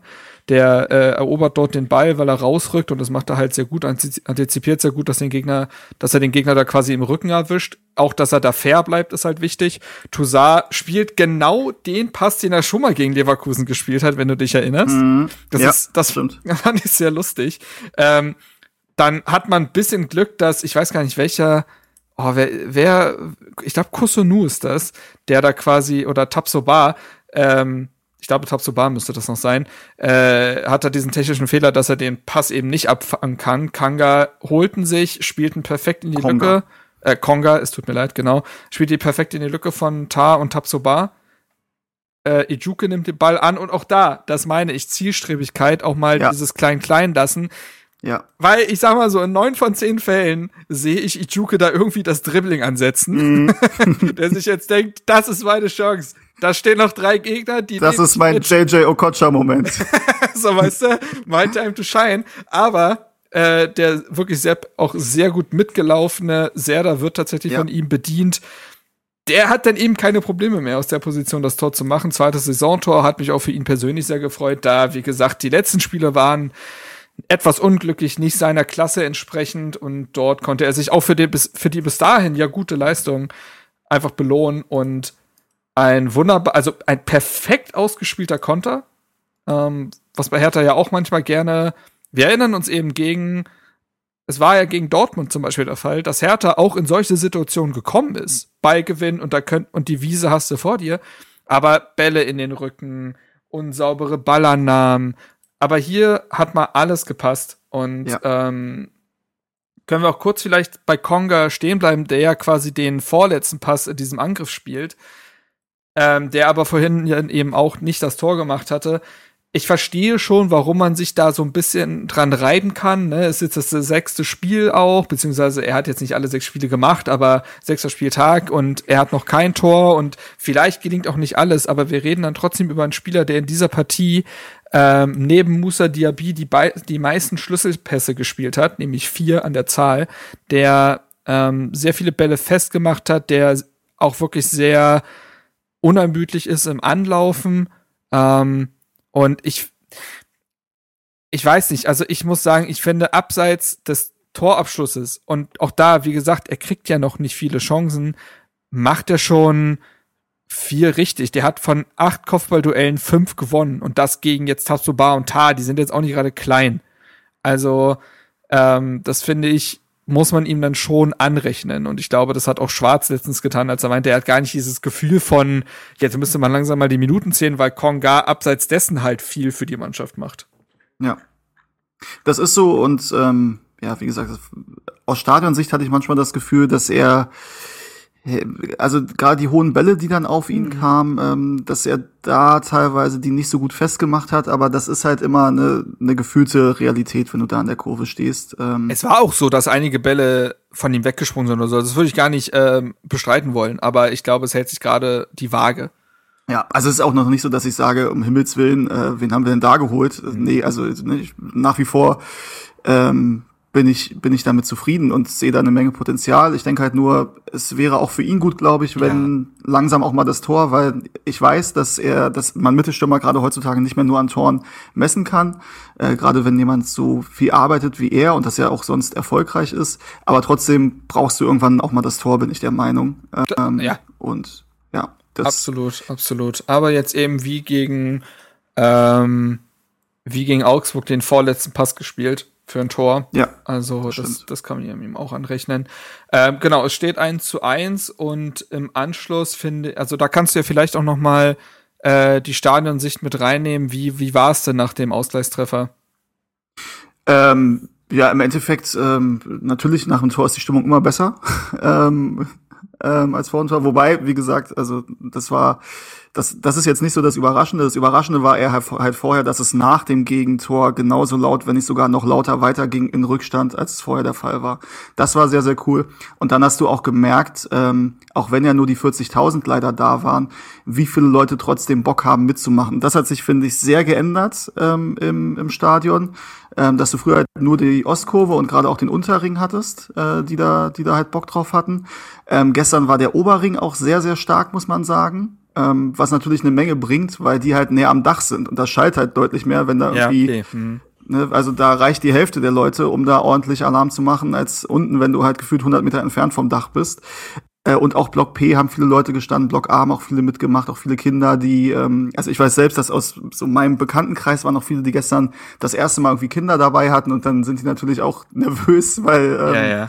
das ist ja schon so ein entscheidendes Ding, ähm, wie sich das dann gestaltet. Und ähm, also alle, von denen ich das gehört habe, die meinten, die wollen, die wollen wiederkommen, die Kinder, ähm, was natürlich sehr, sehr schön ist. Und das hat dann einfach ähm, das hat einfach Bock gemacht, die, die Stimmung war gut ähm, und du hattest auch das Gefühl dann, da könnte durchaus noch mehr gehen und ähm, sollte ich halt auch bewahrheiten, wobei vorher mir noch mal das Herz in die Hose gerutscht ist, nämlich bei der bei der Chance von Schick, oh ja. ähm, der ähm, ja alleine glaube ich vor Christensen ist und dann den ja nicht so ganz richtig trifft und der sich dann ganz langsam am knapp mhm. am Tor vorbei kugelt. Ähm, was aus Kurvensicht eine absolute Katastrophe ist, weil du nicht weißt, was da passiert. Du siehst nur, dass der Ball rollt auf dich zu, die letzten Meter siehst du nicht ja. mehr und du weißt nicht, ob da jetzt, ob gleich das Netz wackelt oder nicht.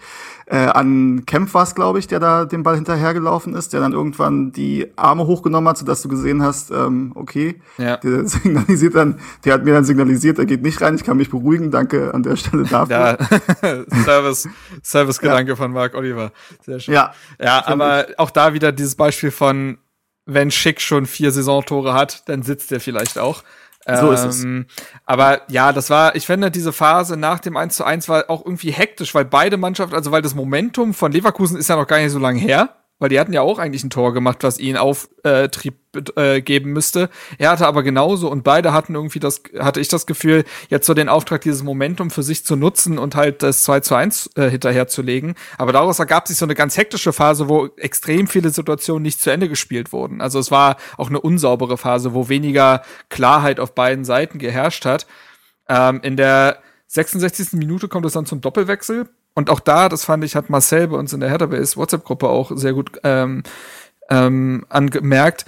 Sandro Schwarz hat ein gutes Gefühl dafür, Thema Ingame-Coaching, ähm, wann ein Spieler ein Stück weit auch fertig ist, beziehungsweise dem Spiel nicht mehr so seinen Stempel aufdrücken kann. Und ähm, ich fand auch, dass, äh, dass es okay war, zehn Minuten später zu sagen, ja, Suat, du hast dein Tor gemacht, aber gegen Augsburg hat es ja auch gut funktioniert, Boetius da nochmal die Minuten zu geben. Und mhm. äh, Serda reibt sich in der Partie auch immer mal wieder auf. Das ist halt so. Und auch Ijuke äh, weniger klar gespielt dann nach dem, äh, nach dem Treffer. Und mit Marco Richter dann auch nochmal eine neue Geschmacksrichtung in Stuttgart reingebracht. Übrigens finde ich es da interessant. Wir reden bei Ijuke ja von dem Linksaußen. Und an sich, positionsgetreu, wäre der Wechsel ja Mysian Maoli da. Ja, Marco mhm. Richter kann auch links außen spielen, um Gottes Willen, also das will ich ihm ja gar nicht absprechen. Ähm, aber er ist ja dann doch meistens eher der Rechtsaußen und Mauli da ist jetzt irgendwie, um kurz den mal anzusprechen, der ist jetzt schon beim Status der Vorsaison angekommen, oder? Also so völlig außen vor, nachdem ja die Vorbereitung und auch seine Minuten gegen Braunschweig jetzt alles andere als schlecht waren. Ja, das stimmt. Ähm, ist im Moment hat er ja wieder ein schwieriges Standing, auch dadurch, dass ähm, ja, wir zum ersten Mal seit Jahren ganz klar, finde ich, äh, die Außen besetzt haben aktuell. Mhm. Ähm, mit Ejuke und äh, mit Luke Bacchio eben. Und dann hat jetzt, glaube ich, Marco Richter ganz klar gezeigt, ähm, dass er die erste Alternative dahinter ist. So ist es. Ähm, und das wird, glaube ich, für Mauli da schwierig. Zumal das haben wir jetzt, da hatten wir, wir haben ja nicht extra für die Tore der News-Abteilung quasi geöffnet. Mit Jessica Nankam ja jetzt ein weiterer Offensivspieler zurückkehren wird. Ähm, der mhm. Junge ist ja jetzt wieder im Mannschaftstraining, was natürlich eine wunderbare Nachricht für ihn ist. Man muss das mit Vorsicht genießen. Es ist nicht so, dass er jetzt sofort wieder bei 100 Prozent sein könnte oder ich da, also bei ihm rechne ich fast eher damit, dass er vielleicht sogar ein paar Einsätze bei der U23 geschenkt bekommt, weil er ja auch noch gar nicht so lange im Rhythmus war nach seinem Kreuzbandriss. Er hat ja nicht so viele Spiele gemacht bei Fürth, dann kam die äh, Sommerpause und zack, wieder verletzt. Also ich glaube, der braucht schon ein bisschen Spielpraxis und da muss man abwarten. Aber mit ihm oder auch einem Derry Sharehand, der jetzt zurückkommt, ähm, also ich glaube, bei Sharehand und Lee ist die Ansage, dass sie tatsächlich jetzt kommende Woche ins Mannschaftstraining zurückkehren. Also ähm, da kommen also auch nochmal Außenspieler rum das ist dann für Maulida auch keine bessere Situation. Beziehungsweise er muss dann den Kon Konkurrenzkampf eigentlich halt annehmen. Ansonsten ist es ja auch so gewesen, dass er ähm, in den drei Spielen nach dem Derby nicht mal mehr im Kader stand. Mhm. Und jetzt zwei Spiele ohne Einsatz im Kader. Das wird also dünn für ihn. Ist halt, ist halt so ein bisschen schade, weil man das Gefühl hatte, in der Vorbereitung oder wie gesagt auch gegen äh, Braunschweig hätte verstanden. Aber ich glaube, also ich finde, dass Schwarz jetzt gerade eben nicht den Eindruck macht, Spielern keine Chance zu geben. Also ein Marton darf ja da beispielsweise auch ein paar Minütchen immer sammeln ähm, und wird mitgenommen. Also ja. Ja, es ist schwierig für ihn. Man muss auch sagen, im Moment haben wir ja die angenehme Situation, auch gefühlt das erste Mal seit Jahren, dass wir zumindest jetzt bei den Stammspielern relativ wenig Verletzungsprobleme haben, sondern mal mhm. über Wochen eigentlich bis auf punktuelle Änderungen vielleicht mit derselben Mannschaft ähm, auch durchspielen können. Ähm, das ist ja auch, ich erinnere mich in den letzten Jahren, wie wir darüber gesprochen haben, irgendwie am zwölften Spieltag die zwölfte äh, Viererketten-Kombination. ja, äh, mhm. ähm, das ist ja aktuell, sind wir da, sind wir da zum Glück gut aufgestellt. Ich hoffe, dass, dass dem so bleibt. Ähm, aber ich glaube, wir können dann auch zur, zur Szene des, des Spiels ja, kommen, die leider nicht äh, de, den Abschluss gebildet hat, aber trotzdem den Höhepunkt, würde ich sagen.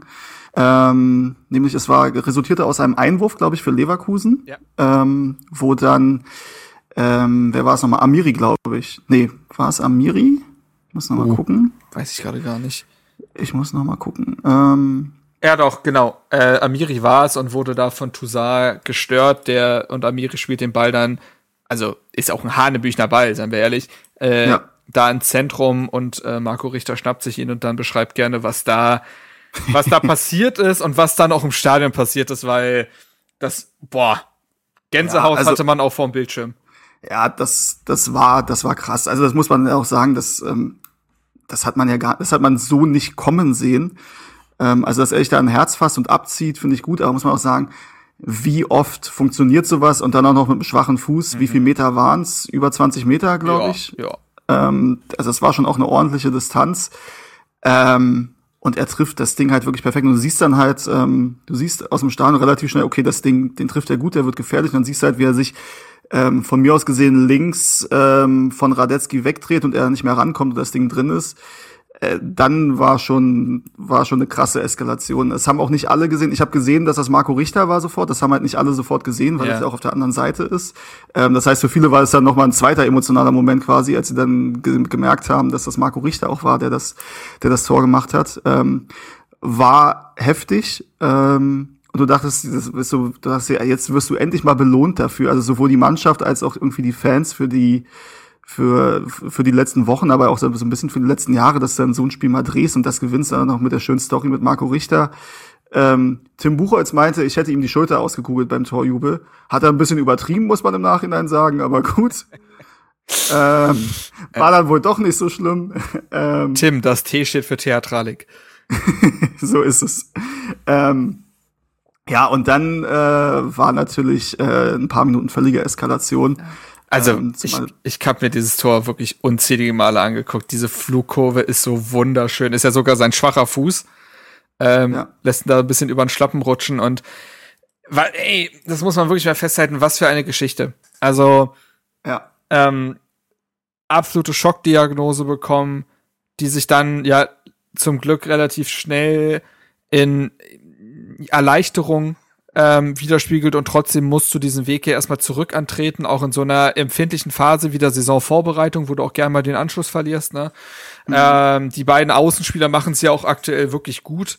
Und ähm, dann gegen einen Ex-Verein kommst du rein. Also erstmal gegen Dortmund kommst du rein und machst ja fast auch so einen Treffer, mhm. gefühlt, mhm. Äh, der gegen die Latte fliegt. Du machst es einen Spieltag später besser, äh, triffst gegen aus, ausgerechnet der Ex-Verein, äh, Geschichten, der nur der Fußball schreibt und äh, ja, tütest da den Sieg ein.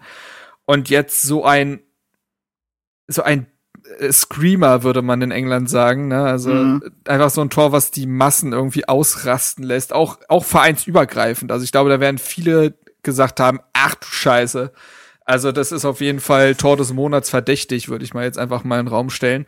Und ähm, auch ohne die Hintergrundstory. Ja, so. voll. Ja. Also äh, das ist ein Tor Wahnsinn und ähm, das, das, das Hertha produziert halt diese Momente in den letzten Jahren immer also recht selten. Ich glaube, das letzte Mal, als es war, ist gar nicht so lange her, Relegation plattenhart, aber ansonsten ist das so, ist das nicht highlightreich gerade die letzten Jahre gewesen und äh, sowas dann mal wieder geschenkt zu bekommen. Ja. Ja, das ist, äh, ist irgendwie, das ist ein, das steht so stellvertretend dafür, dass so ein bisschen auch der Glaube, glaube ich, ähm, ins Olympiastadion und in ja. die Hertha-Fans zurückkehrt. Aber ehrlicherweise muss man sagen, trotzdem war das nur seine zweitbeste Leistung diese Woche. Seine beste Leistung oh, ja. hat er schauspielerisch hingelegt. Ey, also jetzt mal im Ernst, das ist ja, also ich, ich musste echt lachen. Ich fand's hochgradig ja. sympathisch. Ja, ähm, so ist willst du es kurz erklären, was da, was da Phase war, falls es ja, es gab, bekommen haben? Ja, es gab ein Video, was glaube ich erst nur auf Instagram veröffentlicht wurde, weil man vielleicht dachte, das trifft so vom Humor und wie es gemacht ja. ist, vielleicht eher die Instagram-Leute. Das wollte man vielleicht, also weiß ich jetzt nicht, aber man hat später dann noch mal auf Twitter rausgehauen. Äh, ein Video mit Davy Selke und Marco Richter in den Hauptrollen. Ähm, wo sie überhaupt nicht gestellt ähm, darüber reden, dass äh, Davy Selke doch vor kurzem Vater geworden ist. Ähm, und das bestätigt Davy Selke dann und dann sagt Marco Richter, es gibt übrigens wieder Kids for Free. Also du kannst deine Kinder bis 14 Jahre alleine, äh, nicht alleine, äh, umsonst ins Stadion mitnehmen, kostenlos. Und dann sagt Selke, ist völlig begeistert und sagt, das ist ja der Wahnsinn. Und dann fragt natürlich Marco Richter nochmal, ist sie denn noch unter 14? Ähm, die, die Tochter, die gerade geboren wurde, ja, ist sie, na super, dann, äh, dann nehmen sie mit und dann bedanken sie sich, geben sich auch völlig natürlich die Hand Absolut. und äh, haben, ja, und also, haben damit Werbung für Kids for Free gemacht. Es war wirklich super. Also, also wer es nicht gesehen hat, sollte sich das angucken. Also, dass und wer da sagt, ihrer, dass sie neben ihrem Dasein als Fußballer noch die Zeit haben, so Method Acting mäßig da oder? durchzustarten. Ja. Brutal. Ja, also es ist, ich glaube, Quentin Tarantino sagt gerade, er kann doch nicht nach zehn Filmen aufhören. Er muss Komm, noch Christoph, ich habe einen neuen, ich habe einen neuen deutschsprachigen Schauspieler.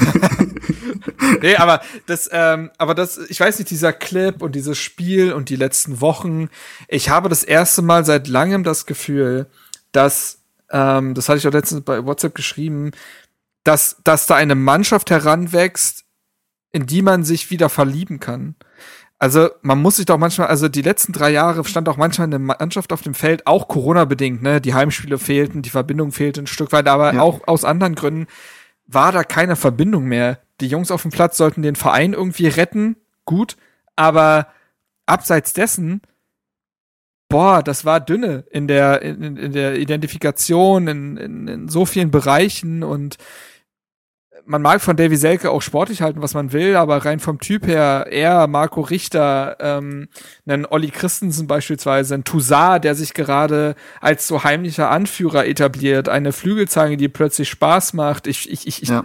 Das sind, da sind ganz viele Charaktere, die Sympathieträger wieder sein können. Und das ist ähm, eine Emotion, die brauchst du einfach im Fußball. Das ist so eine Verbindung, brauchst du im Fußball. Du brauchst deine Heldengeschichten und ähm, Marco Richter schreibt sie gerade wie kaum ein anderer, muss man sagen. Aber generell finde ich, ist das einfach eine andere Mannschaft jetzt einfach von den Typen her. Ähm, auch, auch so, ich, also ich komme nicht auch umhin zu sagen, dass ich John Joe Kenny hochgradig sympathisch finde. Also ich mag auch sein Englisch sehr, dieses leicht, äh, ja, also dieses äh, Scouser-Englisch äh, Ding, das ist einfach, ich, ich mag das irgendwie. Aber dementsprechend ist das einfach auch jetzt eine ganz andere Truppe, was äh, die Menschlichkeit, glaube ich, angeht. Und ihn wird jetzt gerade natürlich, also Davy Selke war ja schon immer der Typ und Marco Richter war schon immer der Typ, aber die letzten Jahre oder Monate haben es ja nicht erlaubt, quasi da äh, auch menschlich so aufzublühen. Dieser mhm. Druck war einfach zu groß und es ist schön, dass da, glaube ich, jetzt Hertha-Spieler auch gerade erstmals wieder nach längerer Zeit wirklich Bock auf ihren Beruf haben. Ja, und das ist übrigens auch, ich glaube, äh, Lena Kassel hat das in ihrem Abschlussvideo-Interview mhm. ähm, gesagt, die haben ja das Lattenschießen ab und zu gemacht mit äh, Profis. Ja. ja. Ähm, und da meinte sie, das hätten sie eigentlich gerne noch viel häufiger gemacht. Und mhm. sie hat dann mhm. als Begründung gar nicht Corona genannt, dass das nicht ging, ja. sondern sie sagte, glaube ich, ähm, dass sie da dachte oder dass die dachten, die Fans steigen ihnen aufs Dach, ähm, wenn die da irgendwie Späße machen ja. und einen auf locker und Latten schießen und stehen aber auf Platz 16 und haben am Wochenende wieder 4-0 verloren. Ähm, kann man übrigens, also ich verstehe den Gedankengang, kann man auch, finde ich, drüber diskutieren, ob das wirklich damit zusammenhängt oder ob man das nicht gerade dann trotzdem machen sollte, aber ist eine Diskussion für sich. Aber im Moment hast du halt das Gefühl, obwohl es ja, wenn man jetzt rein auf die Tabelle guckt, nicht so gut aussieht, ähm, du kannst so ein Video halt raushauen und vielleicht hättest du vor einem Jahr so ein Video nicht raushauen können. Richtig. Äh, weil dann nur die Kommentare gewesen wären, was sollen die Scheiße, äh, die, die Schauspieler noch beschissener als sie Fußball spielen oder so. Exakt und, das. Mhm. Ja. Ähm, und das ist aktuell halt nicht der Fall. Ähm, und dann, das ist halt, ne, das sind so viele, viele Kleinigkeiten, die dann im Gesamtbild dafür sorgen, dass das eben auf einmal deutlich besser passiert. Ich glaube, du hast es gesagt, wie lange ist es her? 150 Tage oder so, mhm. seitdem das Derby war im Mai, das erste Spiel wieder unter Normalbedingungen mit äh, ausverkauftem Haus. Da hätte man nicht gedacht, dass das drei, vier Monate später ähm, sich so in die andere Richtung wandelt. Ohne dass wir jetzt sagen, wir stehen ja nicht auf Platz drei und es läuft nicht alles super, aber zumindest ja. geht mal vieles in eine richtige Richtung, in eine sympathische Richtung und in eine Richtung, wo du sagst, ey, da steht eine Mannschaft auf dem Platz, wo also wo du auch für die Spieler und für die Mannschaft willst, dass es funktioniert. Natürlich will ich immer, dass mein Verein gewinnt, aber ob die Spieler jetzt gewinnen, ob die nächstes Jahr da sind oder nicht, war mir die, die letzten Jahre bis auf wenige Ausnahmen relativ egal. Ja. Und jetzt ist es nicht so. Jetzt habe ich Bock, dass diese Truppe auch und die Spieler Erfolg haben. Und gerade bei Marco Richter ist das ist halt auch so ein Typ, glaube ich, wenn der das spürt und das ist halt so ein Selbstvertrauenskicker meiner Meinung. Mhm. Ne? Also wenn der das Selbstvertrauen nicht hat, der hat ja auch teilweise, muss man sagen, in der letzten Saison dann gerade auch in der Rückrunde, das war schon gruselig, was er da gekickt hat auch. Das stimmt. Und aktuell funktioniert das halt fast alles, was er was er versucht und das ist halt ein großer Unterschied und deswegen macht das Bock. Eine Sache hat leider nicht gut funktioniert, aber um den Bogen zurück ähm, zum Spiel zu Perfekt, hätte ich auch gemacht. Ähm, nämlich ähm, den die Führung dann zu verteidigen. Ähm, das war natürlich kommt Robert Andrich noch rein. Natürlich hat er auch seine Aktien dann am Ausgleich. Ähm, ist einer der wenigen Szenen, finde ich, in der Partie, also der sehr wenigen Szenen, wo man einfach sagen kann, hat er nicht gut verteidigt. Also mhm. da auf dem Flügel diesen Weg, also diesen Lauf zu ermöglichen, ah, ich weiß nicht. Also, äh, beziehungsweise das kann vielleicht noch passieren, aber ich finde es dann schon eklatant, äh, wie die Strafraumbesetzung von Herthas Verteidigern ist. Also dadurch, dass Oremovic rausrückt, ne, auf Andrich und den Lauf aufnimmt, muss jemand in die Innenverteidigung nachrücken. In dem Fall ist es dann Plattenhart. Mhm. Da stimmt dann die, ich finde, die Abstimmung nicht so ganz, weil Plattenhart also es gibt dann quasi drei Leverkusen-Stürmer, die im Strafraum stehen. Und eigentlich müsste die Ansage sein, dass Marco Richter den, äh, also Diaby im Rückraum noch viel besser deckt, weil Plattenhardt sich dann nicht entscheiden kann, beziehungsweise ich finde, Plattenhardt deckt so einen toten Raum. Und er hätte eigentlich viel enger an Patrick Schick dran sein müssen. Der hat ja gar keinen, also Schick ja. hat ja gar keine Gegenwehr. Also ja, das, Plattenhardt ja. checkt viel zu spät. Ja, Moment mal, also Moon lässt den Ball ja durch. Ich musste eigentlich meinen Mann haben. Ich weiß nicht, also äh, wir waren in den letzten Wochen und Monaten ja auch gerne mal kritisch gegenüber Plattenhardt. Ich weiß nicht, ob man die Szene da komplett mitzählen kann, weil er eben zwei Spieler zu verteidigen hat, aber äh, ich weiß nicht, also ich habe schon das Gefühl, dass er da Schick besser hätte aufnehmen müssen. Ja, bin ich bei. Also du hast es ja von der Sache her richtig beschrieben. Ich kann jetzt, also auch da kann ich eher mein Gefühl schildern, als ähm, jetzt, äh, weil ich die Szene, ich habe sie noch einmal gesehen danach, ähm, aber habe sie jetzt nicht so genau analysiert. Mein Gefühl war ähm, im Stadion zu dieser Zeit, äh, einer, welche Minute war das? In der äh, 79. 79. In der 79. Minute, wenn du das Spiel drehst und 2-1 führst gegen Leverkusen, das kann eigentlich nicht passieren, dass du es so verteidigst. Ähm, das war, war ein bisschen naiv, sehr, sehr ärgerlich. Ähm, ja, und das macht dann Schick noch, ja, macht Schick halt einfach gut. War sehr ärgerlich. Ähm, aber auch das hat weder bei der Mannschaft noch bei den Fans zum, zum Bruch geführt. Das stimmt tatsächlich. Ja, das stimmt. Ja. Ähm, in der 81. Äh, kommt es ja nochmal zum Doppelwechsel. Selke kommt für Konga, ne? Ähm, hm. Und dann kommt Martin Dada tatsächlich für Luke Bacchio.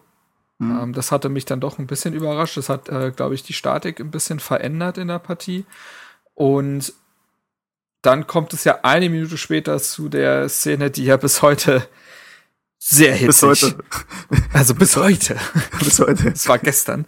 Äh, ähm, heftig diskutiert wird oder ja, was heißt diskutiert? Ich glaube, es geht dann ja doch sehr in eine Richtung, aber die eben ähm, ja Netz und so weiter gerade für sehr viel Aufruhr immer noch sorgt. Also erstmal muss man sagen, auch da der äh, Angriff wunderbar gespielt. Marco Richter dreht mit dem Ball so nach halbrechts ab, wartet, dass Kenny den äh, Lauf macht. Den Ball Pass spielt er dann überragend. Überragend durch zwei Leverkusener durch. Kenny nimmt den Ball auf, ähm, spielt ihn in die Mitte. Auch ein perfekter Ball, muss man sagen, von Kenny. Äh, Boetius kommt zum Abschluss, der wird noch gehalten von Radetzky, übrigens auch ziemlich gut, weil Boetius das clever ja. macht gegen die Laufrichtung, das ist meistens sehr eklig.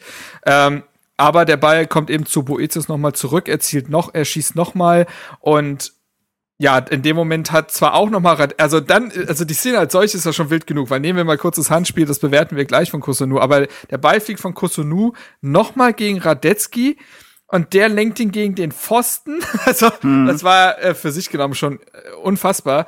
Aber kommen wir eben zu dem Ding, was die ganze Szene eben nochmal besonders heiß macht, das Handspiel. Äh, wie war erstmal die Stadionsicht? Hat man das überhaupt äh, so wahrnehmen können? Nee. Nee, nee ne? also nee, es war ja auch auf der anderen Seite. Genau. Das hast du in der Kurve nicht. Also irgendwo auf der Gegengrade konntest du es sicherlich sehen. Ähm, aus, aus meiner Sicht absolut nicht. Obwohl ich gestern zum Glück meine Brille dabei hatte, die ich letztes das, das Mal davor vergessen habe, war auf einmal, als könnte ich wieder in HD gucken. Ähm, aber die, das war nicht zu sehen. Ich habe dann halt nur, dann wurde ja diskutiert, also dass es Proteste gab, hast du mitbekommen. Und dann habe ich halt mal kurz aufs Handy geguckt ähm, und dann siehst du halt in allen Gruppen klares Handspiel, klarer Elfmeter und dann denkst du dir, okay, dann wird er sich das jetzt wahrscheinlich mhm. nochmal angucken und dann wird er vielleicht einen Elfmeter geben. Und das ist dann nicht passiert. Hab mich dann äh, die letzten zehn Minuten darauf gar nicht weiter konzentriert und habe danach halt nochmal auch von Leuten, die schon irgendwie ne, auch äh, die Szene teilweise nochmal auf dem Handy gesehen haben und so und dann auch auf Twitter meinten irgendwie Leute zu mir, ey, wenn du dich nicht aufregen willst, dann guck dir die Szene mal lieber nicht an, was natürlich dazu führt, dass ich mir die Szene angucke und ähm, also, das ist schon sehr, sehr schwierig. Und ich muss gerade sagen, gerade in der Sekunde, ich weiß nicht, ob du in der Hertha-Base-Gruppe äh, mal warst in der letzten halben Stunde, da wurde ja. ein Video reingestellt, gerade zeitgleich spielt nämlich Köln gegen Union.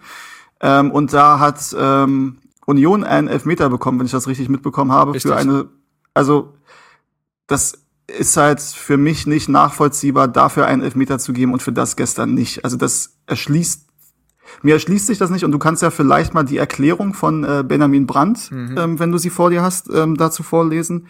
Weil das eine ist ja, dass aus meiner emotionalen Sicht, dass eben ein Handelfmeter war, weil er verhindert mit seinem Handspiel ein Tor. Und das ist dann einfach, na gut, kommen wir gleich dazu. Sag mir erstmal, was er dazu gesagt hat. Gut, ich äh, zitiere quasi den Kicker-Artikel dazu. Ähm, so, der 33-Jährige hatte bei Cotonou weder eine natürliche unnatürliche Bewegung des Armes noch Absicht erkennen können. Lediglich auf dieser Grundlage könne laut Brandt eine Elfmeterentscheidung getroffen werden. Zitat, das kann ich beides verneinen. Deswegen würde ich auch nach Betrachten der Fernsehbilder bei meiner Entscheidung bleiben, erklärt Brandt. Weiter, ähm, auch die Tatsache, dass es nicht in die, dass er nicht in die Review Area geschickt wurde, bewertet Brandt im Nachgang als korrekt. Zitat, Der Videoschiedsrichter muss sich die Frage stellen, ob er mir einen neuen Eindruck verschaffen kann, wenn ich rausgehe. Das war hier nicht der Fall. Der Arm wird in einer normalen Art und Weise gehalten und wird äh, nur durch den Schwung des Balles nach hinten mitgenommen. Ich verstehe den Ärger, weil es unmittelbar vor dem Tor eine sehr prominente Zone ist. Aber Verständnisfrage. Also er sagt, der Ball wird nur durch den Druck des Balles nach hinten. Also der Arm, das heißt, ja, genau. Das heißt, der Arm ist nicht unter Spannung, sagt er, oder? Ja, genau. Also. Ja, aber also wenn ich einen Ball aus kurzer Distanz an den Arm bekomme und der ist nicht unter Spannung, Ey, dann geht also, der aber weit. Also das, da passiert leid, was anderes, als ja, da passiert ist man sagt ja immer, Standbilder helfen nicht. Ich finde in so einem Moment tatsächlich schon, weil du einfach nur kurz ja. eine Sekunde brauchst, um zu sehen beim Abschluss, wo ist der Arm. Aber auch wenn man sich die Bewegbilder nochmal anguckt, und ich habe es gerade nochmal vor mir, es ist nicht zu erklären. Es ist nicht zu erklären. Es ist nicht zu erklären von Benjamin Brandt im Nachhinein, finde ich. Ich finde es sehr irritierend, dass er sagt, alles korrekt gelaufen, würde ich im Nachhinein alles wieder so machen. Das, das erschließt sich mir nicht.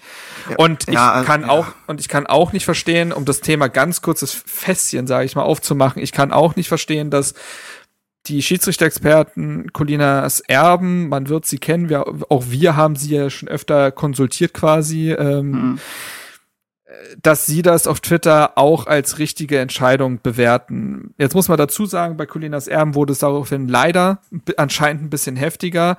Also auch ich habe mich daran gerieben, was sie gesagt haben und ganz klar gesagt, ey, das, also das, das stimmt so nicht. Also auch sie schrieben ja, dass es, äh, dass der Körper nicht weit vom, äh, dass der Arm nicht weit vom Körper entfernt wäre, wo ich das Standbild halt gepostet habe und geschrieben habe, nicht abgespreizt. Aha.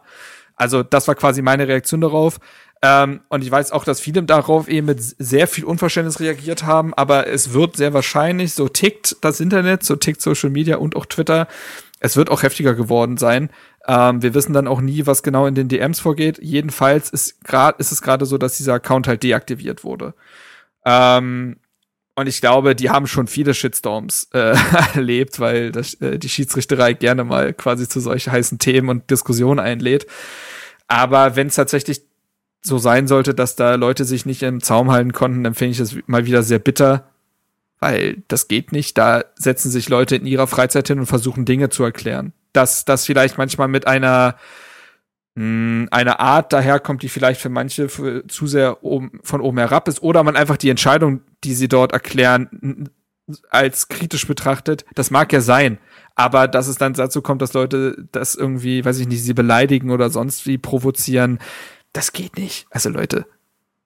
Nee, also auch ich war ja gestern auch nicht ganz nett. Ich habe das, glaube ich, als lächerlich bezeichnet.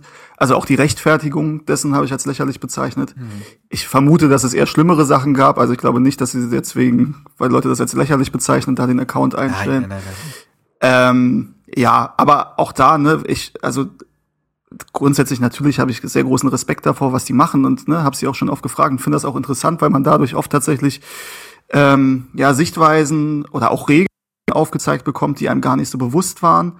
Muss aber auch sagen, also zum einen ist es so, dass mir das regeltechnisch noch nicht klar ist, weil weder die Erklärung von Colinas Erben noch die von Benjamin Brandt erscheinen mir in diesem Kontext schlüssig weil sie für mich einfach nicht stimmen. Also es waren nicht beide Arme gleich weit raus und auch das mit der Spannung sehe ich nicht. Und selbst wenn das irgendwie regeltechnisch einigermaßen zu erklären wäre, wie gesagt, für mich erschließt sich das noch nicht, dann muss ich ja trotzdem sagen, eine Regel, wo du den Ball klar mit der Hand spielen kannst und dadurch ein klares Tor ja. verhinderst, das ist für mich nicht schlüssig. Also dann muss man meiner Meinung nach mal an die Regel ran, weil das ist doch, also jetzt, klar, wir sind durch die blau-weiße Brille, aber es gab ja auch viele Fans anderer Vereine oder neutrale Zuschauer, die gesagt haben, das ist ein klares Handspiel. Ja, vor allem, also auch in meiner, auch in meiner Familie, Entschuldigung, ja. auch in meiner Familie gibt's ja viele Leute, die also die gucken zwar die Hertha-Spiele, aber ne, die machen sich mhm. schon immer lustig, wenn ich sage, der Schiedsrichter war schlecht. So, ja, ja, es lag am Schiedsrichter. So. Und auch die haben gestern alle gesagt, also glasklares Handspiel. Das sind jetzt keine großen Fußball- oder das sind jetzt keine großen Regelexperten. Jetzt habe ich fast einen Fehler gemacht. Das sind jetzt keine großen Regelexperten. ähm, aber das ist ja auch, also wenn das irgendwie 90 Prozent der Leute nicht zu erklären ist, warum die Regel so ist, dann muss man vielleicht auch drüber nachdenken, ob das jetzt gerade gut für den Fußball ist oder nicht. Und wir reden ja öfter mal darüber, wie Regeln sind und ob sie dann eigentlich im Sinne des Sports sind. Und ja, genau. einen, ein, ein, ein, ein Tor mit dem Arm zu verhindern aus wenigen Metern quasi auf der Torlinie ist nicht im Sinne des Sports. So. Ja. Ich kann ja auch noch mal ganz kurz vielleicht einfach äh, Sandro Schwarz dazu zitieren. Ach so, und genau, was ich eigentlich sagen wollte, es ist eben auch nicht zu erklären, wenn du dir andere Situationen anguckst, wie eben jetzt die bei Union Köln und das ein Elfmeter ist. Also, weißt du, also es ist auch in der Vergleichbarkeit ja. Nicht zu erklären. Aber weil diese, äh, die weil Sache, diese Handregel im Allgemeinen so schwammig ist, dass du es tritt irgendwie immer, habe ich das Gefühl, das Gegenteil ein als Entscheidung, äh, also das Gegenteil der eigenen Wahrnehmung. Und ja. ähm, auch Santo Schwarz gibt in seinem Statement noch ein anderes Beispiel. Ich lese es einfach mal vor. Das hat er übrigens jetzt noch mal an dem, das ist aus der Medienrunde am Sonntag. Also er sagt, ich habe das am Samstag schon gesagt und sehe es auch nach einer Nacht Schlaf so. Es ist sehr frustrierend und fühlt sich ungerecht an. Ich kann auch die rhetorische Herangehensweise und die Erklärungen nach dem Spiel nicht nachvollziehen. Wenn man sich die Faktenlage anschaut, in der Situation mit anderen Szenen, zum Beispiel dem Handspiel von Philipp Oremovic und dem damals mhm. geführten Elfmeter gegen Gladbach vergleicht, stellt man sich schon die Frage, was da am Samstag gegen Leverkusen war. Es fühlt sich einfach schlecht an, wenn es jede Woche unterschiedliche Interpretationen gibt. Wenn man eine klare Linie hätte, wäre es kein Problem. Und ich glaube, das trifft es dann auch perfekt. Das trifft es, das trifft es absolut perfekt. Und das ist eben, eben genau das Ding. Wenn das ein Elf, also, weil ich finde, dann kannst du fast sogar über den Elfmeter äh, reden, über den Handelfmeter von Maxi Mittelstädt reden. so, ja. so, wo eigentlich ja. keiner auf die Idee kommen würde zu sagen, nö, sehe jetzt nicht. Ähm, aber ja. wenn wenn der Maßstab angelegt wird, könntest du sagen, na ja, weiß ich nicht. so, und dann wird es halt wirklich, könntest ja, Maxi, wolltest du da, wolltest du einen Elfmeter verursachen? Nee, war nicht meine Absicht, einen Elfmeter zu verursachen. Naja, okay, gut, dann, dann, sind uns dann die Hände okay. gebunden an der Stelle. Ja. Ähm, ja. Naja, auf jeden Fall ist die Stimmung danach und durchaus, äh, ja? Ja, aber nur noch äh, ganz kurz, weil, äh, also ja, das hat, das hat er alles richtig gesagt, Sandro Schwarz, aber eben, also wenn die Regel so klar ist, wie Benjamin Brandt uns das da glauben machen möchte, dann wäre uns das allen, glaube ich, klarer, weil dann würde es ja in jedem Spiel der Woche so entschieden werden. Und ja. aber alleine heute wurde es schon anders entschieden als eben gestern. Und das ist dann eben ein Problem. Zumal du ja, das war ja dann auch die Diskussion, es gibt den Videobeweis, der dort eingreifen kann oder der zumindest sagen, sagen kann, guck es dir nochmal an. Ähm, er sagt, es hätte nichts geändert. Ich weiß aber, ist natürlich auch, da unterstelle ich jetzt vielleicht was, aber ist natürlich für ihn natürlich auch schwierig zu sagen, hätten sie mich mal lieber rausgeschickt, weil wenn ich das nochmal sehe, war es ehrlich gesagt ein Fehler. Dann stellt er natürlich auch seine Kollegen nicht in gutes Licht. Ja, ähm, ja, ja. Aber das ist jetzt, das ist jetzt Spekulation. Aber dann gibt es ja auch die Leute, die sagen, weil dann wurde auch in dem Zusammenhang der Videobeweis kritisiert, auch von mir. Und dann gibt es Leute, die sagen, ja, aber ohne Videobeweis hätte es den Elfmeter ja auch nicht gegeben. Ja, das stimmt. Aber dann kann ich wenigstens noch sagen, okay, da war der Schiedsrichter ein Mann auf dem Platz, der hat es in der Szene live halt nicht richtig gesehen. Okay, ist super ärgerlich, aber ist damit dann auch zu akzeptieren. Aber wenn da eben noch fünf Leute sich das angucken per Video und das hin und her spulen und dann immer noch sagen, oh, weißt du was, ist okay, dann regt mich das eben auf. Zumal, wenn das dann heute die gleiche Szene ist und anders entschieden wird. Deswegen bin ich nach wie vor auch der Meinung, dass der Videobeweis in diesem Zusammenhang auch nicht zuträglich ist im Sinne des Sports. Tja. Wir kommen nochmal zurück zum Spiel. Ähm, die Stimmung danach ist auch hitzig. Keiner konnte es verstehen. Schwarz holt sich die gelbe Karte. Ist, glaube ich, gar nicht mal seine erste, oder? Ist das seine zweite? Boah, das bin ich überfragt. Ich frage mich auch, wo das festgehalten wird. Ich sehe das irgendwo nie. Also kann Transfermarkt das mal langsam einführen, dass die, dass die da die gelben Karten auch auflisten oder so. Naja, egal. Ähm, auf jeden Fall, er sieht die gelbe, Selke sieht die gelbe. und ähm, dann. Entschuldigung, wenn man das googelt, kommt als erstes kurioser, kurioser Platzverweis. Sandro Schwarz sieht als erster Bundesliga-Coach die gelb-rote Karte. Aha. Vom 7.1.2020. Aha. Also, ja, ist äh, kein gutes Sandro Vorbild. Schwarz sammelt gelbe Karten. Hm, schöner Insider. Sehr schön. Ja. Ähm, Davy Selke sammelt auch gelbe Karten an der mhm. Stelle. Aber was man eben auch sagen muss, das ist das quasi ja das dritte Mal, dass Hertha eine Form von Rückschlag quasi erlebt in dieser Partie. Und wieder ist es so, finde ich, dass Hertha in den Minuten danach, es kommt jetzt nicht mehr zu den riesigen Chancen, aber mhm. Hertha wollte schon die Stimmung auch im Stadion und so weiter. Ich hatte schon das Gefühl, dass Hertha nochmal Bock hatte, auf das 3 zu 2 zu drücken. Ja. Ja, also das hatte ich auch den Eindruck und es war wieder, es hätte in beide Richtungen kippen können, ne? Ja, Aber ja, das stimmt. Das äh, tut's ja sogar fast noch, denn äh, das kann man dann quasi dagegen halten, wenn man so möchte, auch wenn es natürlich nicht ganz zutrifft, auch weil wenn die eine Situation so entschieden wird, wird die andere logischerweise gar nicht erst passieren. Ähm, aber in der 94. Minute ist es eben so, dass Hertha tatsächlich nochmal den Atem anhalten muss. Ein mhm absolut hanebüchener Rückpass von Schonjetsch, der bis dahin, finde ich, tatsächlich insgesamt eine gute Partie gemacht hatte. Also sehr in den Dienst der Mannschaft gestellt, immer mal wieder gute Bälle erobert, aber in der Szene, das, also das kannst du nicht machen. Das kannst du vor allen Dingen nicht in der letzten Minute des Spiels machen.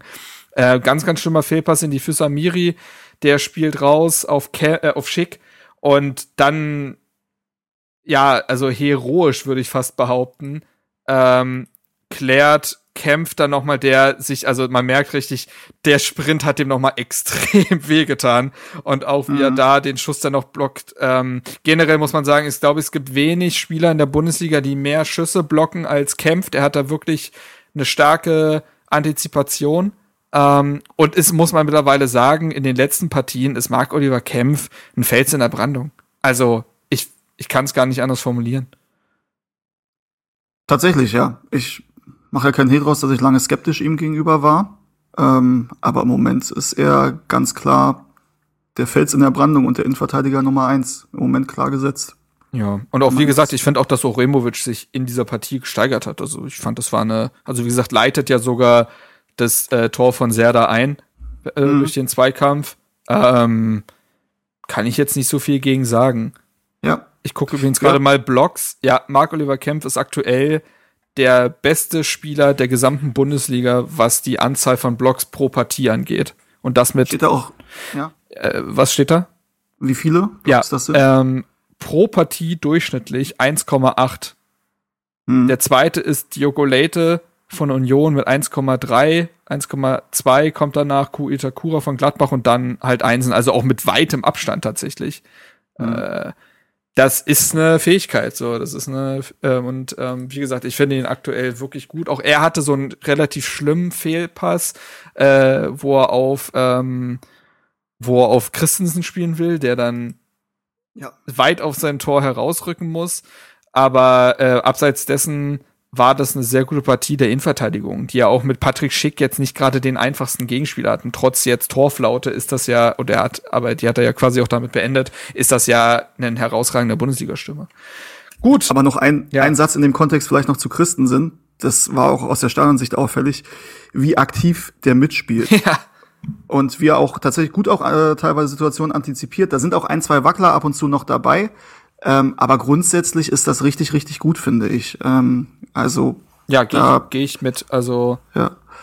hat ja. sich äh, hat sich wirklich gesteigert und ähm, fußballerisch einer der besten dieser Liga, würde ich fast behaupten. Also wie der teilweise als zusätzlicher Feldspieler da das Spiel schnell macht, ob mit Hand oder Fuß, ähm, wie er, er hat auch in dieser Partie einmal wunderbar antizipiert und äh, ist sehr früh rausgerückt und hat mit dem Kopf geklärt. Ähm, das hatte er auch schon gegen Augsburg drin. Da merkt man auch, er wird sicherer, dass er diese Entscheidung halt treffen kann. Ähm, mhm. Und im Moment finde ich, ist das ein sehr, sehr guter Rückhalt. Übrigens auch eine, Ko eine Komponente, die Hertha in den letzten Jahren ja nicht allzu oft hatte. So. Das ist richtig. Da wurden ja. Fehler oft gerne mal äh, einfach dann nicht ausgebügelt oder sie sind sogar durch den Torhüter entstanden. Das hast, hast du aktuell nicht. Ja, und ja. so geht die Partie letztendlich 2 zu 2 aus. Ähm, wir haben ja schon festgehalten, sowohl die Zahlen als auch der, man nennt es ja heutzutage Eye-Test, also auch das Bauchgefühl quasi oder das, was man gesehen hat, geben es wieder. Hertha hätte dieses Spiel auch gewinnen können. Es mhm. wäre nicht mal unverdient gewesen. Und das gegen ein Leverkusen, was eine ordentliche Leistung gezeigt hat. Und deswegen schrieb ich auch ja auch in meinem RBB-Artikel, ich glaube, dass diese Frustration, dass man diesen Sieg nicht geholt hat oder die Frustration, dass Elfmeters gar nicht so lange anhalten wird und viel eher dann am Ende steht, dass Hertha seinen positiven Trend immer robuster macht und dass das halt kein Strohfeuer ist, sondern dass man sich auf dem richtigen Weg befindet. Und ich glaube, dieses Gefühl wurde der Mannschaft nach Abpfiff ja auch gegeben. So ist es. Also von Frustration war da keine Spur auch bei mir persönlich nicht. Ähm, hat vielleicht auch so rein mental tatsächlich die Szene in der 94. dann von, von Schick sogar noch ein bisschen geholfen, weil du dachtest, okay, ne, wenn es ganz blöd läuft, dann gehst du ja sogar mit ganz leeren Händen äh, aus dem Spiel raus. Mhm. Ähm, die Mannschaft kam dann Richtung Kurve und hat wirklich einen krassen Applaus bekommen. Also wenn du mich da einfach äh, in dem Moment in die Kurve gestellt hättest und hättest das Spiel vorher nicht mitbekommen, wäre ich mir sicher gewesen, wir hätten das Spiel gewonnen anhand der Szenen und mhm. äh, wie, wie laut der, Appla äh, der Applaus war. Die Mannschaft kam dann und hat auch applaudiert und hat dann die Aufforderung bekommen, doch bitte mal komplett als Mannschaft vor die Kurve zu kommen und einzuhaken. Dann haben sich eben alle eingehakt und es gab auch noch ähm, ja von ähm, von Kreise ähm, vom Vorsänger dann eben eine Ansage, die einfach, hat er sehr, sehr gut, finde ich, den richtigen Ton getroffen und meinte auch, ey, wenn ihr so auftritt, dann ist es nicht schlimm, wenn ihr 2-2 spielt, dann ist es auch nicht schlimm, wenn ihr mal, ähm, wenn ihr mal verliert oder wenn wir auf Platz 15 stehen oder sonst irgendwas. Ähm, solange wir sehen, dass ihr wollt und der Kopf oben ist und die Brust raus ist, ist alles okay. Ähm, ja, und das war wirklich, äh, war echt gut. Und danach wurde halt eingehakt und wurde noch mit der Mannschaft dann ja, nicht gefeiert, aber ne, zumindest gesungen und Einheit demonstriert. Und ähm, ja, ich glaube, das ist tatsächlich, ja, das ist dann, das überwiegt für mich auch die Szene mit dem Elfmeter oder dass man dann vielleicht das 2-2 hätte besser verteidigen können. Das hat einfach, ja, das hat einfach dann Spaß gemacht am Ende. Und ich glaube, jeder, der da war, hat jetzt einfach ähm, Bock, dann beim nächsten Mal die drei Punkte einzufahren. Wird auch nicht leicht, ähm, aber ja, also sowohl auf, glaube, Mannschaft und, äh, und Fans haben, haben einfach Bock, dass das gemeinsam so weitergeht und nicht mehr jeder gegen jeden mhm. und ähm, der wird da ausgepfiffen oder bei, dann wird wieder geraunt bei irgendeinem Fehlpass. Das haben wir auch hier im Podcast oft besprochen, dass das auch, finde ich, oft ein Problem war. So im Moment überwiegt wirklich der Applaus und auch wenn Szenen nicht gut funktionieren, dann wird da nicht irgendwie wieder gepfiffen oder geraunt, sondern es wird, es wird einfach positiv ähm, agiert. Und ich glaube, dass es auch auch wenn es wird noch Rückschläge geben. Ähm, und auch die nächsten Spiele werden alle nicht einfach, meiner Meinung nach. Sowieso kein Spiel, muss man sagen, ist für Hertha BSC einfach in der Bundesliga. Ja. Ähm, aber ich glaube, wenn wir als Verein zusammenwachsen wollen, was erreichen wollen und auch sportlichen Erfolg haben wollen, dann geht das nur, wenn wir hier wirklich eine Mentalität reinbekommen, wo jeder Bock hat für Hertha BSC besser zu werden, das Beste aus sich rauszuholen. Und nicht nur situativ und nicht nur irgendwie, weil es Druck gibt, sondern einfach, weil jeder das Gefühl hat, dass dann, dass es dann irgendwie mehr Spaß macht und dass es dann besser ist, egal ob Mitarbeiter, Fans oder Spieler oder Trainer. Mhm. Und da sind wir im Moment, haben wir wirklich die Chance, das hinzubekommen und ich hoffe, dass wir das weitergehen, dass es auch belohnt wird. Sandro Schwarz stimmt hier auch total zu. Also, er sagte, dass man weiter in Vorleistung treten muss natürlich, um diese Aufbruchsstimmung im Verein aufrechtzuerhalten. Also dass es das mhm. A und O ist. Und äh, er, er sagt, er schreibt, er, er hat einen schnellen Artikel geschrieben. Äh, es ist wichtig, wie wir auftreten, wie wir uns verhalten und welche Werte wir vermitteln. Das wird immer wieder der Punkt sein, auch in dieser Woche. Wir wollen gut auftreten, sehr fokussiert sein und unsere Gemeinschaft weiter vorantreiben. Alles andere wird sich dann entwickeln. Und das ist ja auch so. Die Dinge kommen dann ja nebenbei mit weil die Mannschaft einfach gewisse Werte tatsächlich auf dem Feld und neben dem Feld gerade ähm, widerspiegelt. Und wir haben darüber gesprochen, dass man Sympathieträger wiederfindet, dass diese Spiele nicht nur Mut und Hoffnung machen, sondern sie machen verdammt nochmal Spaß. Und das ist ja am Ende des Fußball, am Ende des Tages geht es doch im Fußball auch um Spaß. Du willst doch, es, es geht doch um Eskapismus. Du willst doch mal, du willst doch jetzt mal den Alltag hinter dir lassen und da einfach ein gutes Fußballspiel sehen. Natürlich geht's auch um, ich will, ich habe letztens auch äh, halb Twitter irgendwie lahmgelegt, weil ich die Bayern-Fans auf mich gehetzt habe, als ich sagte, ich könnte auch kein Bayern-Fan sein, weil dieses ständige Hoch ähm, ich auch nicht könnte. Ich finde, es braucht genau diese, es braucht diese Achterbahnfahrt. Es muss doch auch mhm. mal scheiße sein, um gut sein zu können. Aber bei Hertha war es zuletzt halt nur scheiße. So. Und ich brauche ich brauch die ganze Emotionswelt irgendwie. Und ja die gibt einem Hertha langsam wieder. Und dann regt man sich viel lieber über einen nicht gegebenen Elfmeter auf, als darüber, dass Hertha wieder völlig blutleer ein Spiel in den Sand gesetzt hat. So. Ich so glaube, die Diskussion führt man viel lieber, weil man auf der anderen Seite so viel positive Dinge bekommt. Und dann tut ein Punkt gegen Leverkusen gar nicht weh, sondern man kann sich daran festhalten, dass man ja beinahe verdient gegen Leverkusen gewonnen hätte. So. Und die Dinge werden jetzt damit einhergehen, glaube ich. Äh, man hat jetzt ja auch schon mit Union, Frankfurt, Gladbach, Dortmund und Leverkusen wirklich große Kaliber hinter sich. Du hast es vollkommen richtig gesagt. Kein Gegner ist einfach für Hertha und doch ist es ja am Ende des Tages so, dass die Wahrscheinlichkeit bei schwächeren Gegnern zu gewinnen dann doch ansteigt. Wir haben es ja gegen Augsburg eben gesehen. Mhm. Ähm, und ich würde fast behaupten, ich weiß nicht, ob du jetzt noch über irgendwen äh, oder irgendwas über, bei dem Spiel reden wolltest. Nee, ich habe ich hab noch eine Anekdote, aber die würde ich mit einem Songwunsch am Ende verbinden. Ah, perfekt, dann machen wir das doch genau so. Ansonsten kann man, glaube ich, kurz festhalten, also ich finde, dass John Joe Kenny immer besser wird, einfach nur ein paar Namen noch genannt zu haben, äh, die jetzt in der Folge nicht so vorkamen. Also gutes Beispiel dafür, dass es vielleicht auch einfach Sinn ergibt, an Spielern erstmal festzuhalten, auch wenn sie nicht auf Anhieb überragend spielen. Ähm, Plattenhardt ja, ich finde, beim Tor hat er etwas gepennt und trotzdem hat er das Tempo von dem Frimpong ganz gut ausmanövriert bekommen, wie ich finde. Also es war eine Leistung, die eher darauf einzahlt, dass man ihn auch sp einfach spielen lassen kann. Ne? Mhm. Ähm, auch mit dem Offensivdrang, da war mehr Zug drin, wie ich finde.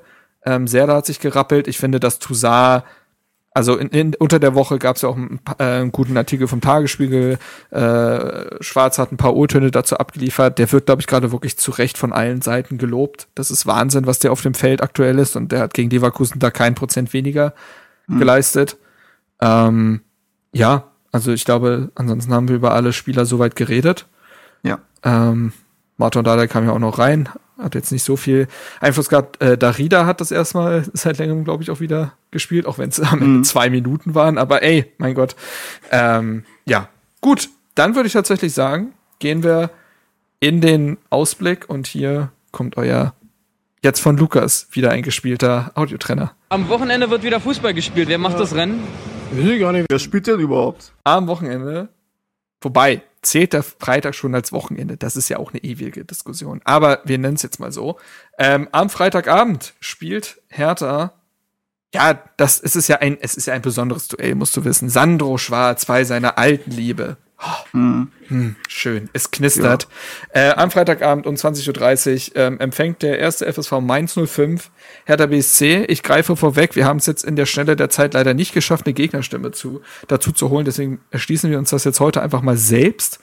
Was ist denn dein Bauchgefühl für diese Partie? Zur Einordnung, ein letzter Satz dazu. Sie haben ihr letztes Spiel jetzt am Wochenende gegen Hoffenheim, auch am Samstag, ziemlich deutlich mit 4 zu 1 verloren. Richtig, sie haben 4 zu 1 verloren. Sie waren allerdings auch, ich glaube, 50 Minuten oder so in Unterzahl. Das ähm, ist. Ja, Svensson hat in der 42. Nee, nicht Svensson, Entschuldigung, Hack. ich wollte gerade sagen, Bo Svensson, nee. der spielt nicht mehr. Das ist jetzt der Trainer. Ich, vielleicht bist du 2005 ja, nee, ich hab, stecken nee, geblieben. Ja, ich war gerade, sorry. Ähm, ja, genau. Hack Hack hat in der 41. die rote Karte gesehen mm. und mhm. Bo Svensson, der Trainer, hat sich dann wahrscheinlich noch aufgeregt und hat, ja. vermutlich, ich habe es nicht gesehen, vermutlich dann direkt danach noch die gelbe Karte bekommen. Aber trotzdem 50 Minuten in Unterzahl ähm, stimmt ja dann. Wo, ja, ähm, genau. Haben auch tatsächlich alle Gegentreffer danach kassiert. Das ist richtig, ja. Ähm, ja, für uns ein bisschen ein Angstgegner, gerade auswärts die letzten mhm. Jahre. Ähm, habe jetzt nicht nochmal auf die Statistik geguckt, aber gefühlt war das nicht gut. Letztes Jahr sind wir da, glaube ich, unter Taifun Korkut 4-0 Baden gegangen. Habe ich das richtig in Erinnerung? Das war sein zweites Spiel, meine ich. Ich glaube, es war sein drittes Spiel. Ich glaube, das erste war in Stuttgart, wo wir 2-2 gespielt haben. Dann haben wir zu Hause gegen Bielefeld 2-0 Ah ja, du hast vollkommen recht, genau. Und dann haben wir, glaube ich, unter der Woche in Mainz gespielt und da 4-0 und wir hatten sogar 6-7-0. Das war, ja. Das war wirklich ein bodenloses Spiel, um direkt danach aber Borussia Dortmund zu Hause zu besiegen. Ähm, wilde Zeit. Fühlt sich auch an, als wenn es irgendwie drei Jahre her ist, ist aber neun Monate oder so her. Ähm, aber es hat sich viel getan. Also sagt man, dass wir da 4-0 untergehen, das würde ich, äh, würde ich doch ausschließen. Ähm, das kann ich mir nicht vorstellen, dafür sind wir zu stabil. Ähm, aber äh, ne, wir haben es gesagt, es gibt keinen einfachen Gegner. Mainz ist es definitiv auch nicht. Wir haben die Situation, dass wir Punkte brauchen, meiner Meinung nach. Ähm, ja, also es fällt mir super schwer, da zu sagen, ich weiß nicht, wie du, wie oft du jetzt das neue Mainz 05 dieser Saison gesehen hast. Und die Saison ist für mich auch ein bisschen unterm Radar gelaufen, obwohl sie ja mhm. tatsächlich schon zehn Punkte haben. Das stimmt. Ähm, haben unter anderem in Gladbach 1-0 gewonnen.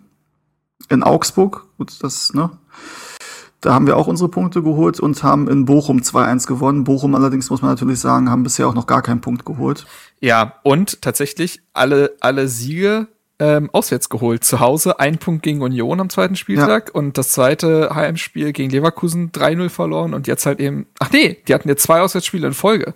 Ah, mhm. okay. Na gut. Dann, dann erst zwei Heimspiele, ja, okay. Okay. Naja, gut. Aber ja, ich, aber ich glaube, das hängt auch ein Stück weit, ein Stück weit damit zusammen, dass Mainz eben doch eine Mannschaft ist, die unter Bo Svensson, auch wenn sie natürlich aktiv und auch mutig spielen will. Ne? Also das ist äh, ähnelt sich auch in dem Sinne von äh, im Spielstil von Sandro Schwarz, der ja nun mal aus der Mainzer Schule kommt, genauso wie Bo Svensson, der da ja lange gespielt hat. Mhm. Ähm, es ist jetzt nicht so, als ob Mainz jetzt Ballbesitzspiel super geil fände. Also das kann man eben auch nicht behaupten. Die kommen auch sehr über den Umschaltmoment, übers Pressing. Und da bin ich sowieso gespannt in dieser Begegnung, wie sich das niederschlagen wird auf das Spiel, denn am Ende könnte man wahrscheinlich damit rechnen, dass äh, ja, also dass ähm, dass das Spiel sehr im Mittelfeld stattfindet, sehr viele Zweikämpfe, sehr rassig, sehr ja, einfach, ne, sehr sich über diese Duelle quasi in die Partie kämpfen, weil beide irgendwie denselben Ansatz haben. Ähm, ich tue mich super schwer dadurch, jetzt wirklich zu sagen, wer da jetzt äh, wirklich die Oberhand hat. Ich finde, das ist eine auf dem Papier erstmal super ausgeglichene Geschichte. Ja, das ist richtig. Übrigens, wir haben die letzten sechs Spiele tatsächlich gegen Mainz nicht gewonnen. Ja, das sind meistens sehr trostlose, eklige Partien gewesen, erinnere ich mich. Ja.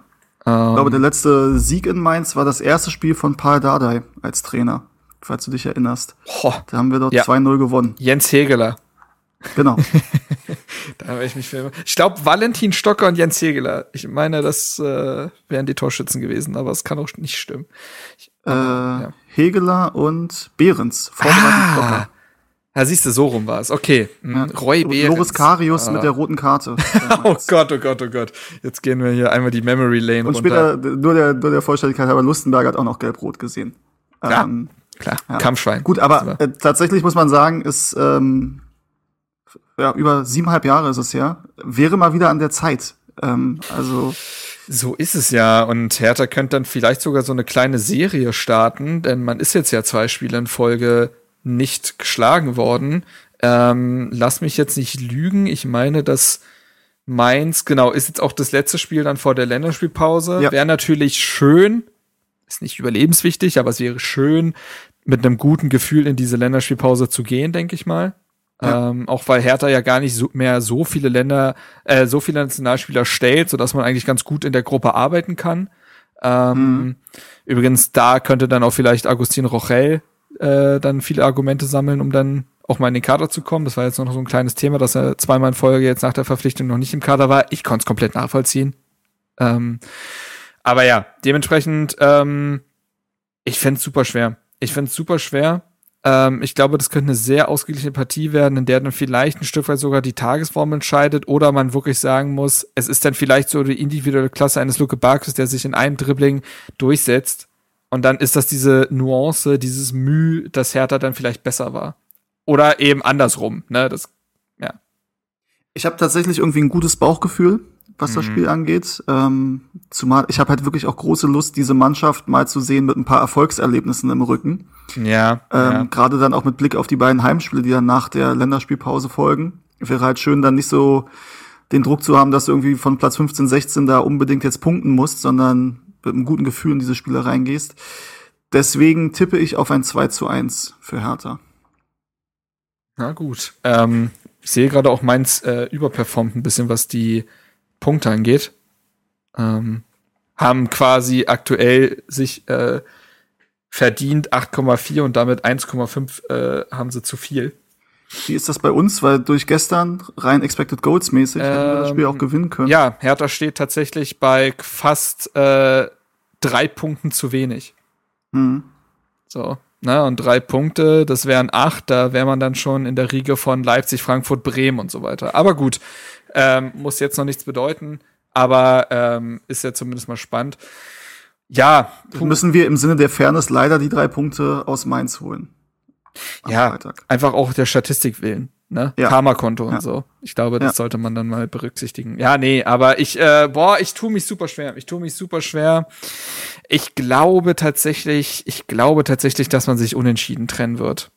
Ähm, mhm. Was nicht bedeuten muss, dass Hertha irgendwie schlecht spielt oder so, aber ich glaube, Mainz, oh, die ruhen auch durchaus in sich, finde ich, unter Bo Svensson. Da trifft man eben auf ein Team, was wirklich weiß, was es tut und ich glaube, das wird sich, ich glaube, das wird sich beängstigend stark neutralisieren alles. Ähm, und, aber am Ende ist es Fußball. Es kann ein Freakspiel werden und plötzlich gewinnt Hertha 4-0, weil Mainz irgendwie auseinanderfällt oder so. Das, also wir wissen es ja nie genau, aber ähm, die letzten Tipps äh, von mir waren gar nicht so verkehrt. Ich sage, Hertha Mainz, die trennen sich mh, hm, 1 zu 1.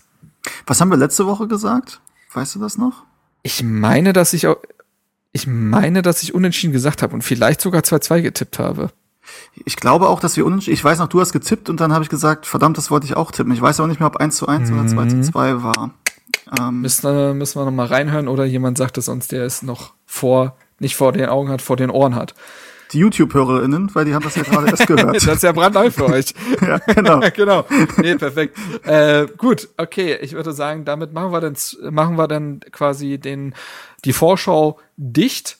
Ja. Ähm, und dann entlasse ich euch jetzt quasi noch mit den letzten Worten von Steven und dem Songtipp. Die letzten Worte sind ja eine Anekdote, wie du angekündigt hast. Genau, sie sind eine kurze Anekdote verbunden mit ganz lieben Grüßen an denjenigen, der sehr wahrscheinlich Hörer des Podcasts sein wird.